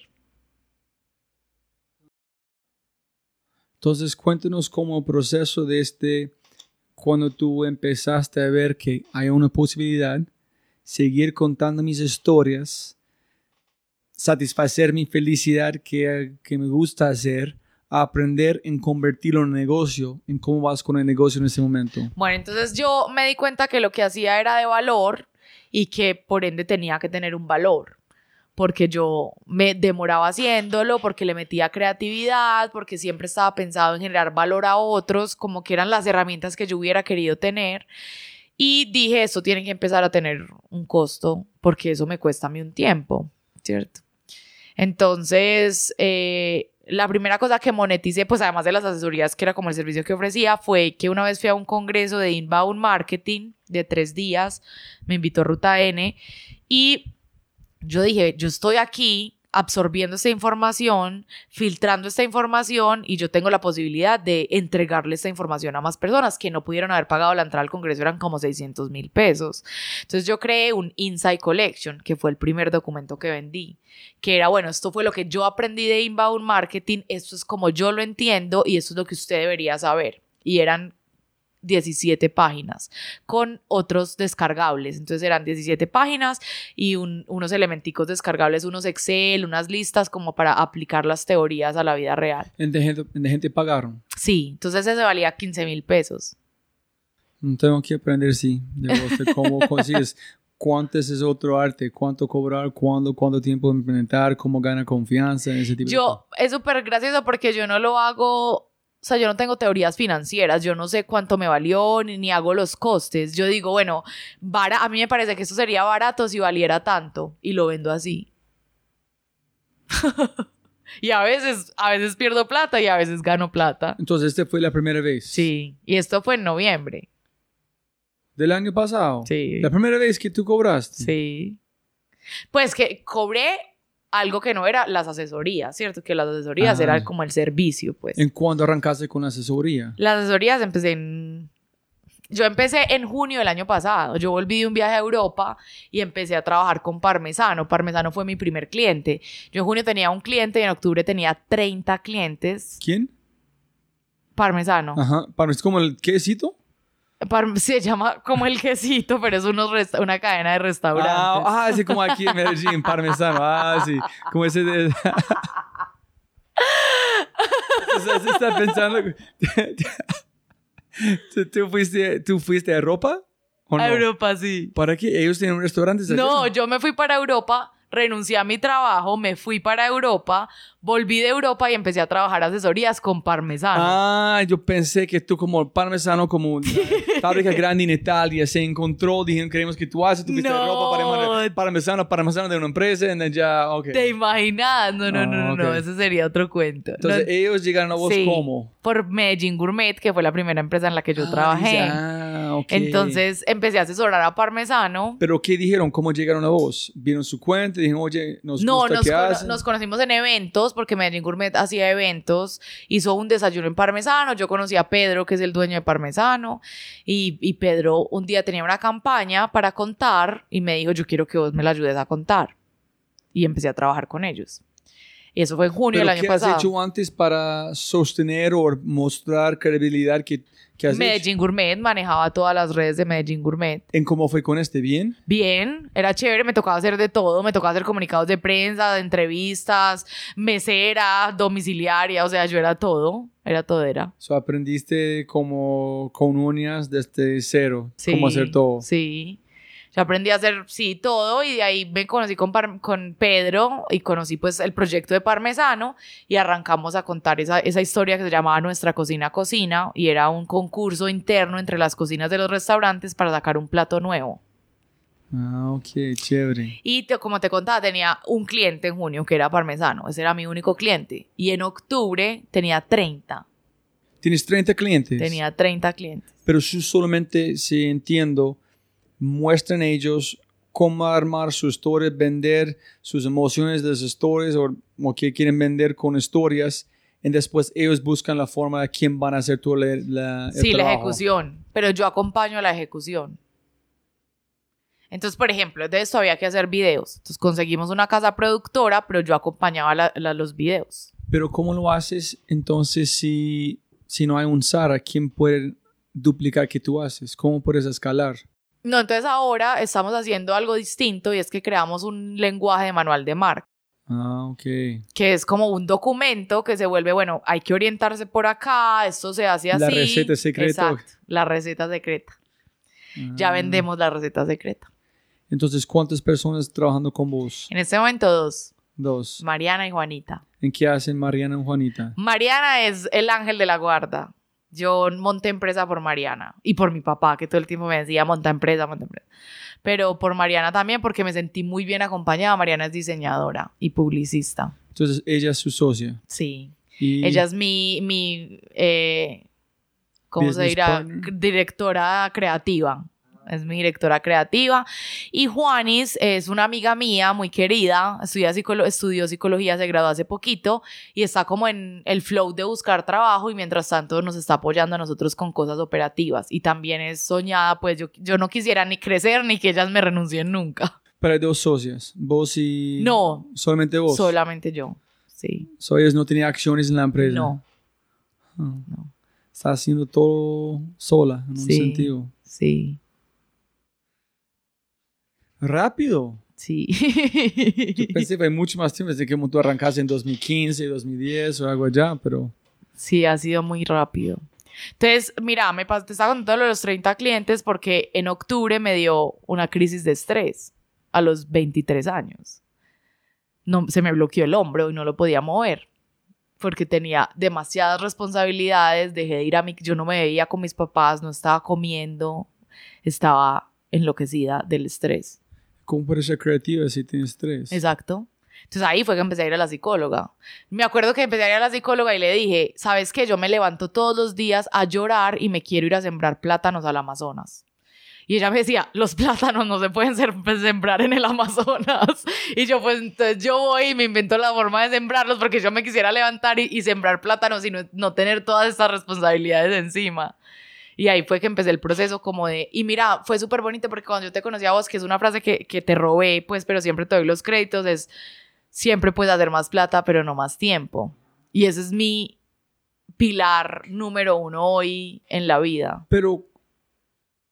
¿No, ¿No tenías un psicólogo antes? No, ¿Por qué buscaste una psicóloga? porque tenía esa crisis de estrés. O sea, se me bloqueó el hombro, me, me empecé a estresar tanto que me dolía la cabeza y no podía mover la mano. Pero de verdad tú estás como levantando, llorando, Sí, todos los días. pero tú estás haciendo lo que te gusta. Sí. Entonces, Esto es, por eso fui a la psicóloga. Yo fui donde ella y le dije, mira, todo en mi vida está bien, todo en mi vida está bien. Mis papás están bien, mi, mi familia está bien, mi casa es perfecta, mi trabajo es perfecto y yo todos los días me levanto a llorar y me quisiera ir a sembrar plátanos al Amazonas. Entonces, ahí yo sabía que el conflicto era mental porque en la realidad no estaba pasando... Pero depende de qué es su realidad. Pues su realidad tú construiste, no real. Es una, una, una, una fantasma de algo que es una representación de algo que no es. Entonces me empecé a dar cuenta que me había pasado eso porque estaba buscando demasiada aprobación en otros. Entonces cada que llegaba un proyecto yo le decía que sí porque necesitaba que me aprobaran. Entonces yo era, para mí era imposible decir que no. Entonces me estaba llenando de trabajo, buscando en el trabajo una aprobación que solamente me podía dar yo misma, que ahí es donde viene la niña gordita que nunca superó lo que le pasó chiquita y le tocó ya grande de volverse a mirar porque estaba buscando aprobación en el trabajo y se estaba volviendo workahólica. ¿En cómo superaste o todavía te estás peleando contra la Sí, aprobación? pelea- peleando, peleando, peleando todavía. Pero yo soy muy, yo soy como muy bipolar en este. Uno es, yo estoy buscando este, y si la gente no le gusta, eh, para mí es como, fuck you. Ujú. Entonces, yo, entonces, pero entonces, yo no tengo un balance. Ah, qué, qué chévere. Si no te gusta, está bien. A cada uno, a no gustos, disgustos. Pero yo no sé cómo este es. Todo, todo para como juntos o nada. Get the fuck out of here. Entonces, yo no sé cómo balancearlo y yo soy igual. Entonces, ¿qué quiero saber? ¿Cómo, cómo hiciste? ¿Cómo, No, es una lucha de todos los días. Yo creo que cada vez más encuentro metodologías para quererme, para, para probarme yo primero. Estoy cada vez diciendo más que no. Es como que yo entendí que el trabajo tiene que pasar adentro y no afuera. Entonces ya estoy intentando no decir que sí porque me siento obligada, sino pensando, bueno, ¿por qué le voy a decir que sí a este proyecto? ¿Qué es, qué es lo que hay detrás de? Y si el detrás de no es, es que quiero validar la niña que era gordita y de repente ya no es, ya, ya sí pudo salir al mundo a hacer algo, pues ese por qué no me interesa. Pero si el por qué es creativamente me importa, me va a ayudar a, crear esto, ya entonces ahí es un proyecto al que le digo que sí, pero ya lo evalúo. Antes yo simplemente iba diciendo que sí a cualquiera que se me iba presentando. Con sus, su equipo, hablando de los 2.800 personas de Sí. su equipo, están hablando con vos, ¿qué problemas o qué, qué sufren ellos? ¿Cómo, ¿Qué preguntan ellos? No, no sé cómo hacerlo, me siento mal, etcétera. ¿Cómo contestas? Entonces, ¿Cómo si hay muchos- unos es en común o todos tan distintos? Porque no me dijeron que no. Porque que tú estás hablando y yo estoy hablando son es igual. Sí, yo creo que debe haber algunos distintos, pero son más chiquitos. Yo creo que los grandes grupos es gente que está emprendiendo su negocio y tiene miedo de lo que está haciendo, como miedo de que si vaya a crecer, miedo de que si lo vaya a hacer bien, ¿cierto? Para mí ese es uno.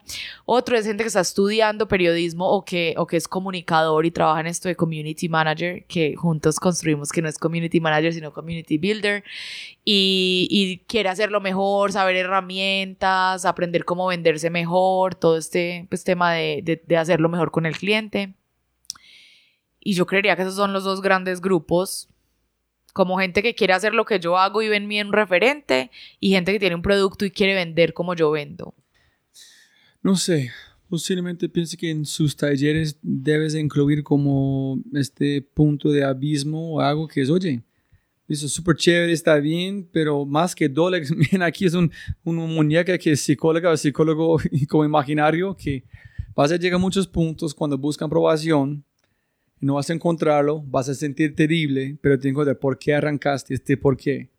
Tienes que como caerse en este, si no están allá, vas a caer profundo, pero si están allá, ok, no es para ellos, es para mí, y yo puedo seguir. Pero yo no pienso que la gente habla suficientemente sobre la, los dolores que vienen de compartir. La creatividad tienes que compartir ser creativo. No puedes ser creativo y no compartir. En el momento que tú vas a publicar o compartir algo, es vulnerabilidad. Entonces allá todo como en bola, allá al mundo, juzgarte. Y si a la gente no le gustan, tú recibes el golpe, no ellos. Pero también, pero le encantan, te sientes como euforia. euforia allá. Sí, estás en los dos Sí, extremos. no, yo nunca he hablado con alguien que no viene con las dos cosas mano en mano, pero yo no sé. Sí, no tienes toda la razón. Y por ejemplo, yo creo que también ese es uno de los por qué yo no hablo de mi de la Sara gordita en redes, pues porque no soy capaz de, de hablar de ese trauma y es porque no quiero que la gente opine sobre él, porque no sería capaz de lidiarlo. Que era ahí donde te decía, uno tiene que elegir qué partes de uno muestra, porque hay unas partes que donde tú muestres y alguien venga y te las vulnere más de lo que ya están, es de echarte sal en una herida que tú no tienes cómo lidiar, ¿cierto? Yo creo que con todo lo que tiene que ver con trabajo, yo soy capaz de portar esas cicatrices con orgullo. Pues me he equivocado, me han echado, me han regañado, todo eso yo sería capaz de, de portarlo con orgullo. Pero lo que tiene que ver con mi yo personal y con la Sara que está ahí atrás eh, y que ha sufrido y que apenas está superando, no, no creo que sea tan capaz de portarla con orgullo. Entonces, en ese momento tienes 30 clientes. En ese momento, en ese momento antes, hoy no. ¿Cuánto tienes en ese momento? Hoy tengo seis, no supero los seis. Ok. porque ya me puse esos límites. ¿En cuál viene después para vos? ¿Cómo vas a crecer? ¿Cómo estás pensando escalar? Pues mira, realmente yo me quiero volver un centro de conocimiento y de networking. O sea, yo quiero que una marca venga a mí y diga, estoy buscando un community, yo le diga, vea, yo tengo agenciados estos communities y, y yo los tengo validados y los puedes coger. Entonces, que la gente salga de estudiar comunicación a validarse conmigo, a hacer talleres conmigo, a aprender y que las marcas vengan a contratarlos a ellos. Y del lado, tener herramientas creativas, que ahorita vamos a sacar una que se llama 33 formas de escribir un copy. eh, y tener herramientas creativas para, para retos puntuales. Entonces, cómo construir el, el perfil de marca, entonces que sea un libro de cómo construir el perfil de marca, cómo buscar retos puntuales y crear herramientas de trabajo para trabajar esos retos puntuales. ¿Y quién es su marca ideal de sueño de trabajar? Netflix. ¿Sí? Sí, Netflix, si estás escuchando esto, ven por mí. Ojalá. Sí. Netflix Latam, Netflix Latam. Me muero, yo me muero. El día que me escriban como, hola Ah. Sara, hablas con Pepito Pérez de Netflix. Yo no podría trabajar con ellos porque ya estaría desmayada y muerta en la clínica. ¿Y ¿Has visto como la cosa que dicen como la casa de papel o algo con la... Todo, me quiero morir, ellos para mí Sí, son unos genios. brillante con contar historias, ¿no? Brillantes, yo me muero, me muero, es mi trabajo soñado. Uno de los mejores consejos que he recibido en mi vida, como indirectamente, llegaron del el vicepresidente de contenido de, de Netflix, no contenido, no me acuerdo, pienso es contenido allá en, en um, es en 99U. Y él dijo, cuando yo fui empleado, mi trabajo fue molestar a mi jefe. ¿Por qué no este? ¿Por qué no este? ¿Por qué no hacemos este? Molestar, molestar, siempre retar a mi jefe. En cuando yo, ahorita soy vicepresidente, yo soy jefe, jefe, si yo no me siento cómodo, si me siento cómodo es porque es incorrecto, porque mis empleados no están retándome.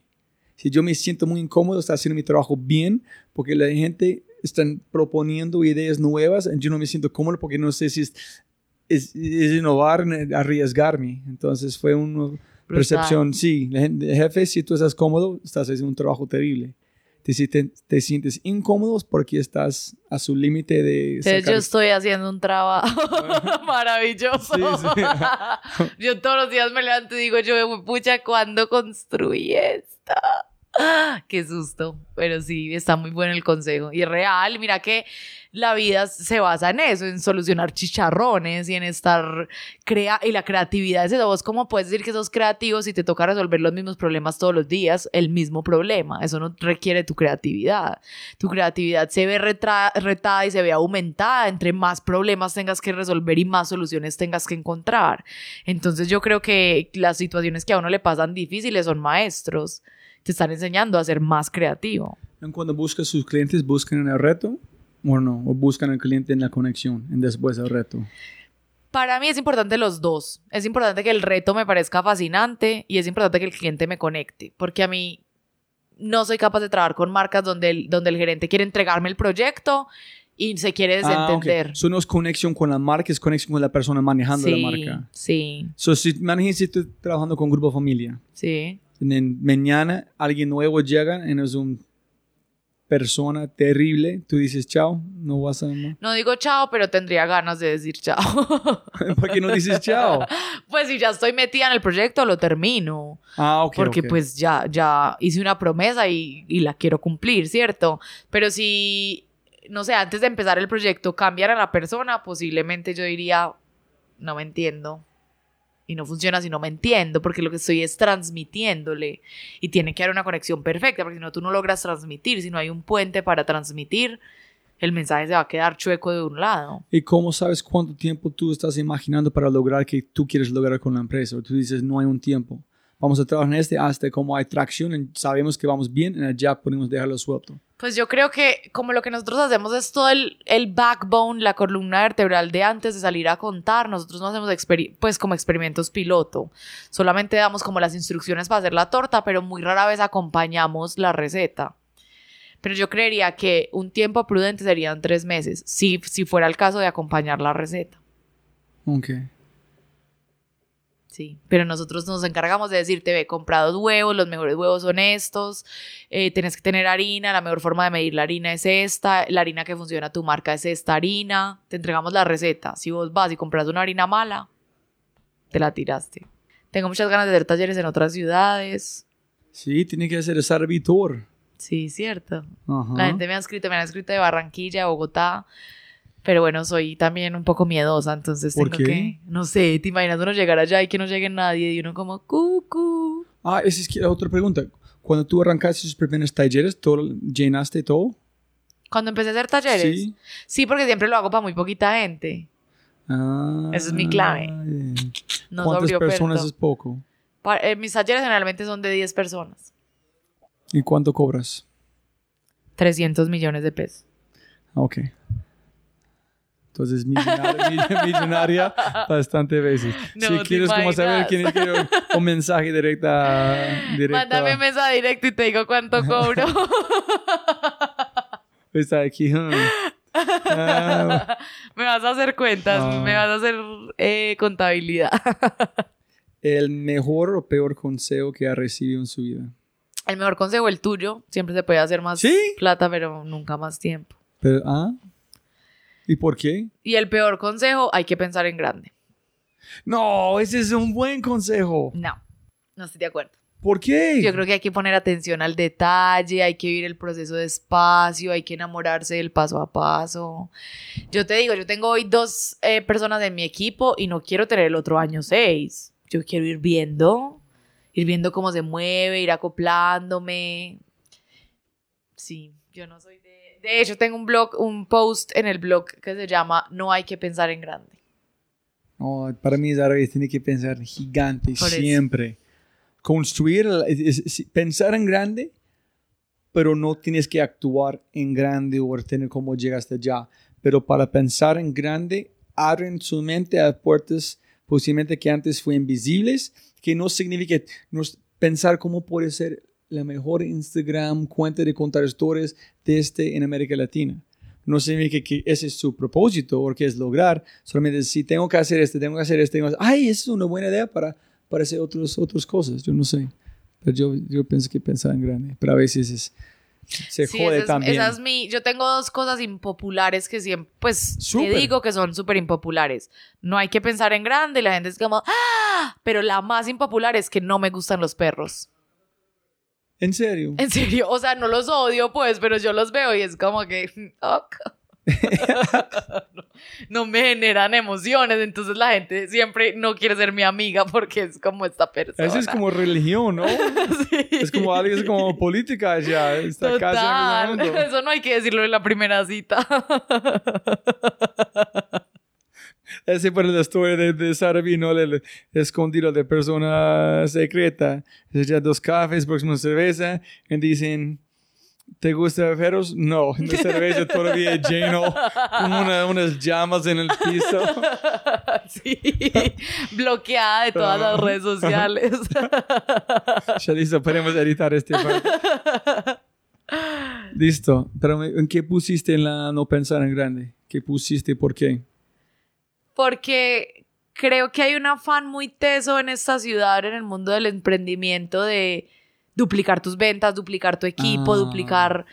Y no sé, la gente empieza un proyecto y lo tiene que empezar con oficina, con 30 empleados, y es como, ¿por qué no empezas vos en tu casa y vas viendo si el tema funciona y te enamoras de tu cliente? Es que mira, yo una vez me pasó una cosa muy tesa y es que una persona muy millonaria me escribió por Instagram, el tipo salió en Forbes. Pero bueno, el tipo me escribió y me dijo, ¿por qué no almorzamos juntos? Y yo le dije, listo. Y fue a almorzar con él al hotel allí, al hotel 10.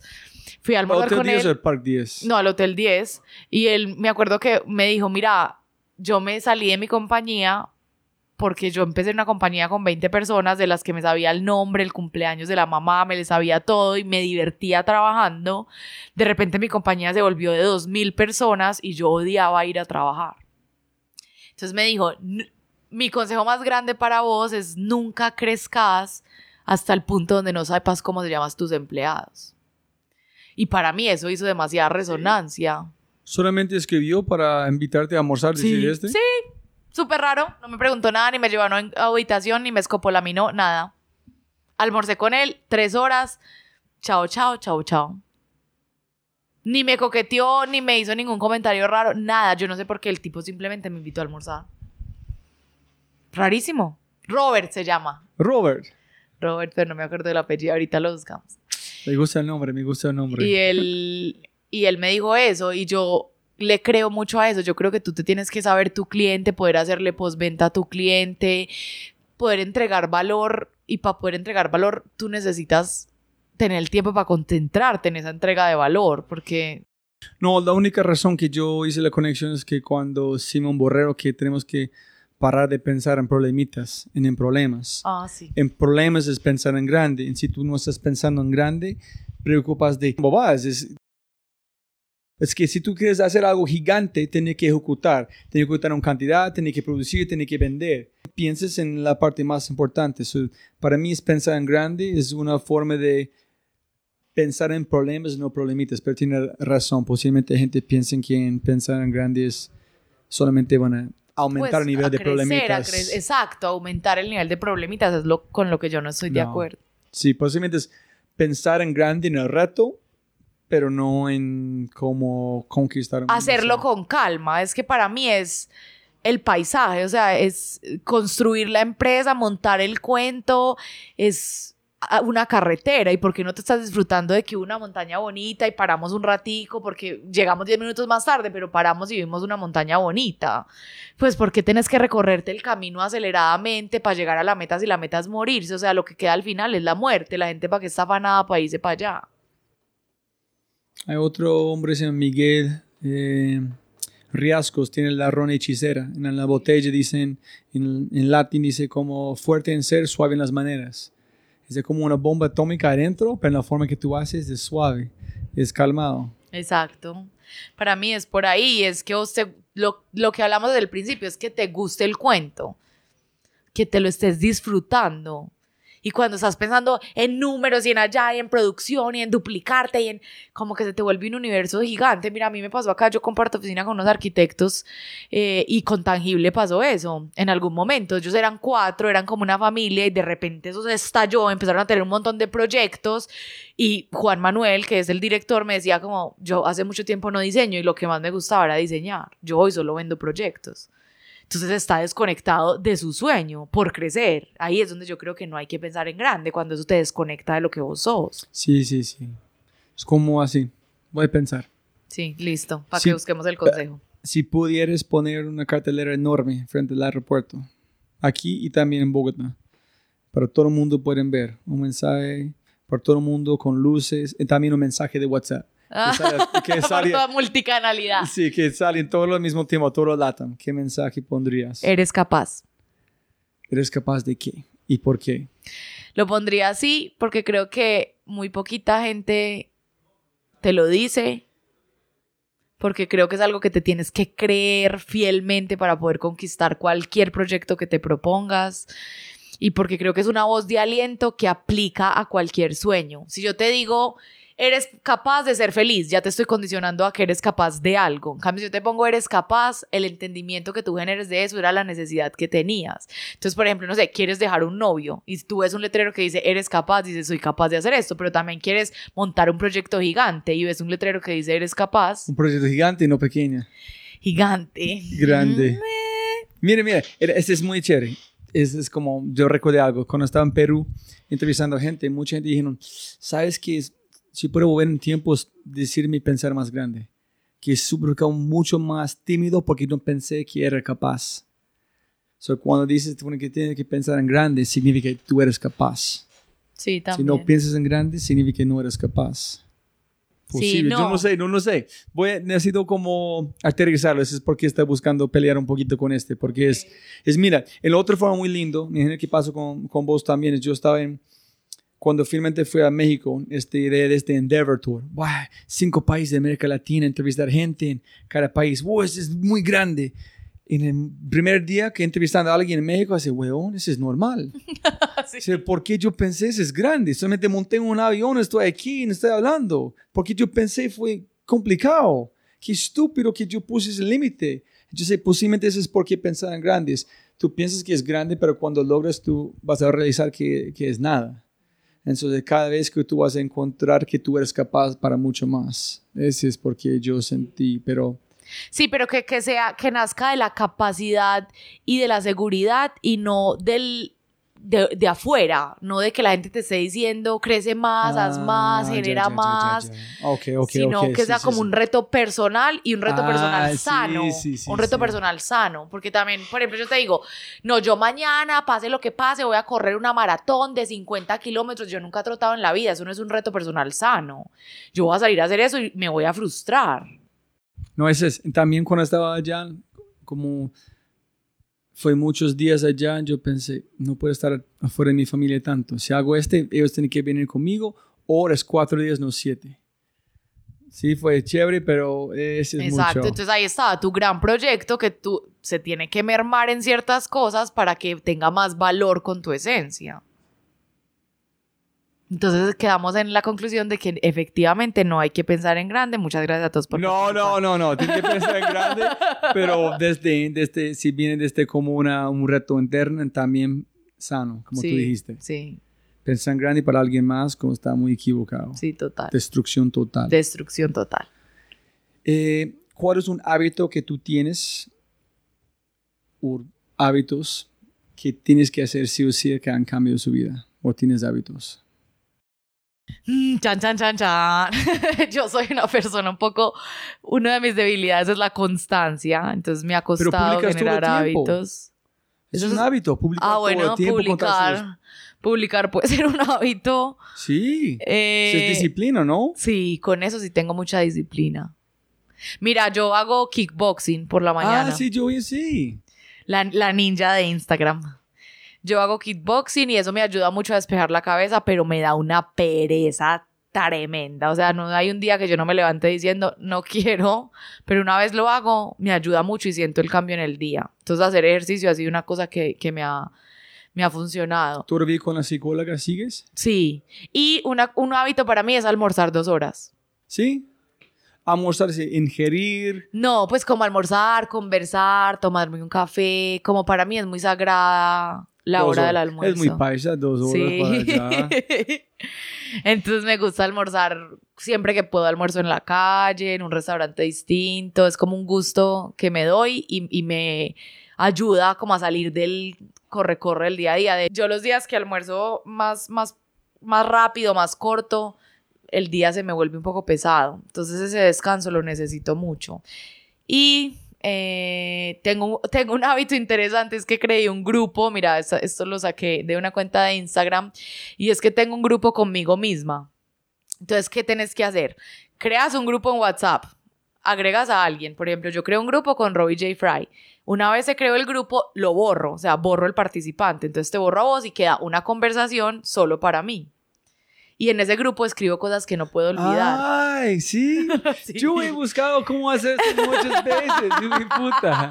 Así es, así mejor es. consejo, sí. Entonces yo tengo una conversación eterna conmigo misma y es un hábito Es también. como echar ahí. ideas. ¿Tú Sí. tienes GIFs y memes allá también? Sí, también. también por ahí me escribo mucho, es otro de mis hábitos. Unos bizcochos, mira este bizcocho. Ay, Sí. sí, está. Buscando, bus- buscando bizcochos everywhere. Bizco, si hay algún bizcocho escuchando, 320-347. ¿Qué, porcentaje de, su, de sus, ah, su equipo son ah, mujeres Hombres. y hombres? Miremos acá en tiempo real. A ver, yo te voy a decir.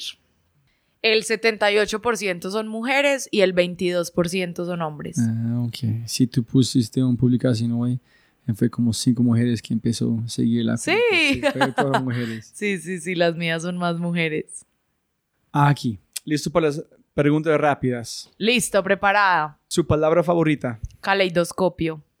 sí, porque menos que suena rica. Que... Sí, me parece como sonora, me parece compleja, me parece que encuentra belleza en la imperfección. Una palabra que detestas o odias. Sobaco.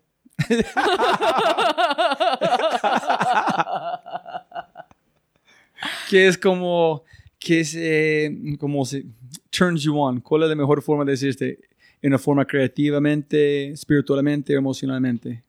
Cuando alguien me dice algo que no sabía y es como un fan fact. Y al revés, cuando hablas con alguien o algo pasa que es como un turn off. ¿Cómo se dice turn off en español? Que no me gusta, como un... Sí, pero un turn off es como, ugh, guácala. Sí. Eh, tiene que ser como algo que diga. No sé, me choca la gente que hace como. como para limpiarse los dientes. Uy, nunca jamás. Esa persona nunca jamás. Eh, listo. Posiblemente, eh, ¿cuál es su, su sonido favorito? ¿O qué sonido amas? Me gusta mucho el sonido de las olas del mar por la tarde. Ah, ok. Si no puedes hacer, ¿qué haces? ¿Qué profesión vas a intentar? Podría intentar ser surfista. ¿Sí? Sí. Ok. Le tengo mucho miedo al mar, entonces sería un reto ahí para asumir. Si cielo existe, ¿qué quieres? Es como, ¿qué te gustaría escuchar cuando llegaste a este cerca de Pearly Gates? Hmm, siquiera. Pasó raspada.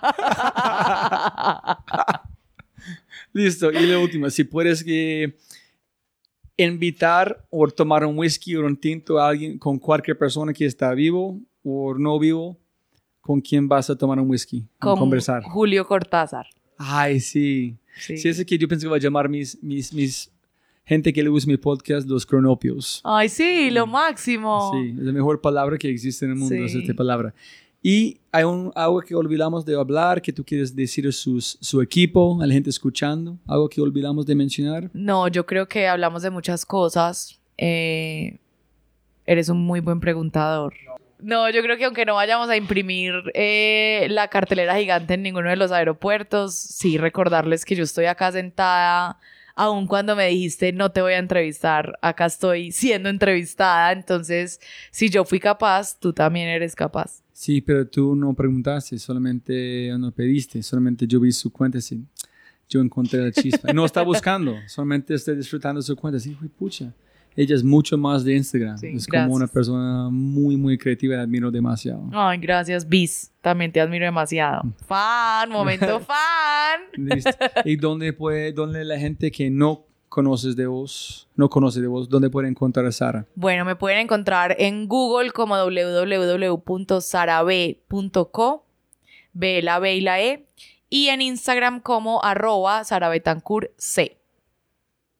Sara Betancourt C. Sí. ¿No es arroba Sarabi? Yo quiero ser arroba Sarabi, pero lo tiene una italiana que no me responde los mensajes. ¿En serio? ¿En serio? ¿En cuántos seguidores tiene ella? 200. Ay, no. Mm. Eres capaz. Sí, todos los días le escribo. Ese es otro hábito. Eres capaz. Ojalá. Ojalá. Siempre puede ganar más plata, no más tiempo. Gracias, Arvi. Muchas gracias a ti por la invitación. Pasé muy divertida.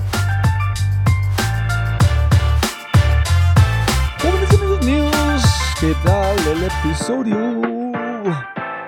Si todavía estás escuchando envía un mensaje a Sarvi contándole a ella qué piensas, qué aprendiste, qué emoción tienes sobre el podcast. Comparte este podcast con más personas. Ayúdame a difundir el podcast de otros emprendedores, otras personas, porque más personas escuchando, más invitados, más información, cada vez LATAM Colombia puede mejorar a través de las historias y la información que mis invitados están compartiendo.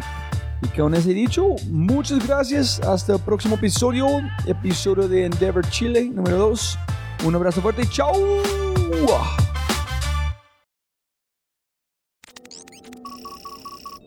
Como siempre, siempre puedes ganar más plata, pero no más tiempo. Muchas gracias por escuchar.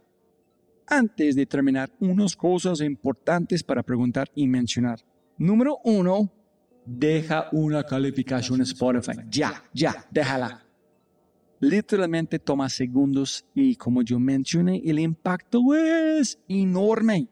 Además, estarás garantizado de sentirte increíble el resto del día. También estamos produciendo todo el contenido en YouTube. El canal es espectacular. Tengo mi newsletter Conejo Blanco, las notas del podcast y los enlaces, las transcripciones nuestro otro podcast, Matamos Preguntas, escúchalo. Y más se puede encontrar en thefryshow.com. Y si quieres enviarme un mensaje o patrocinar el podcast, puedes enviar mi mensaje usando cualquiera de mis redes sociales con mi nombre a Robbie J. Gracias, abrazo grande y sigue escuchando.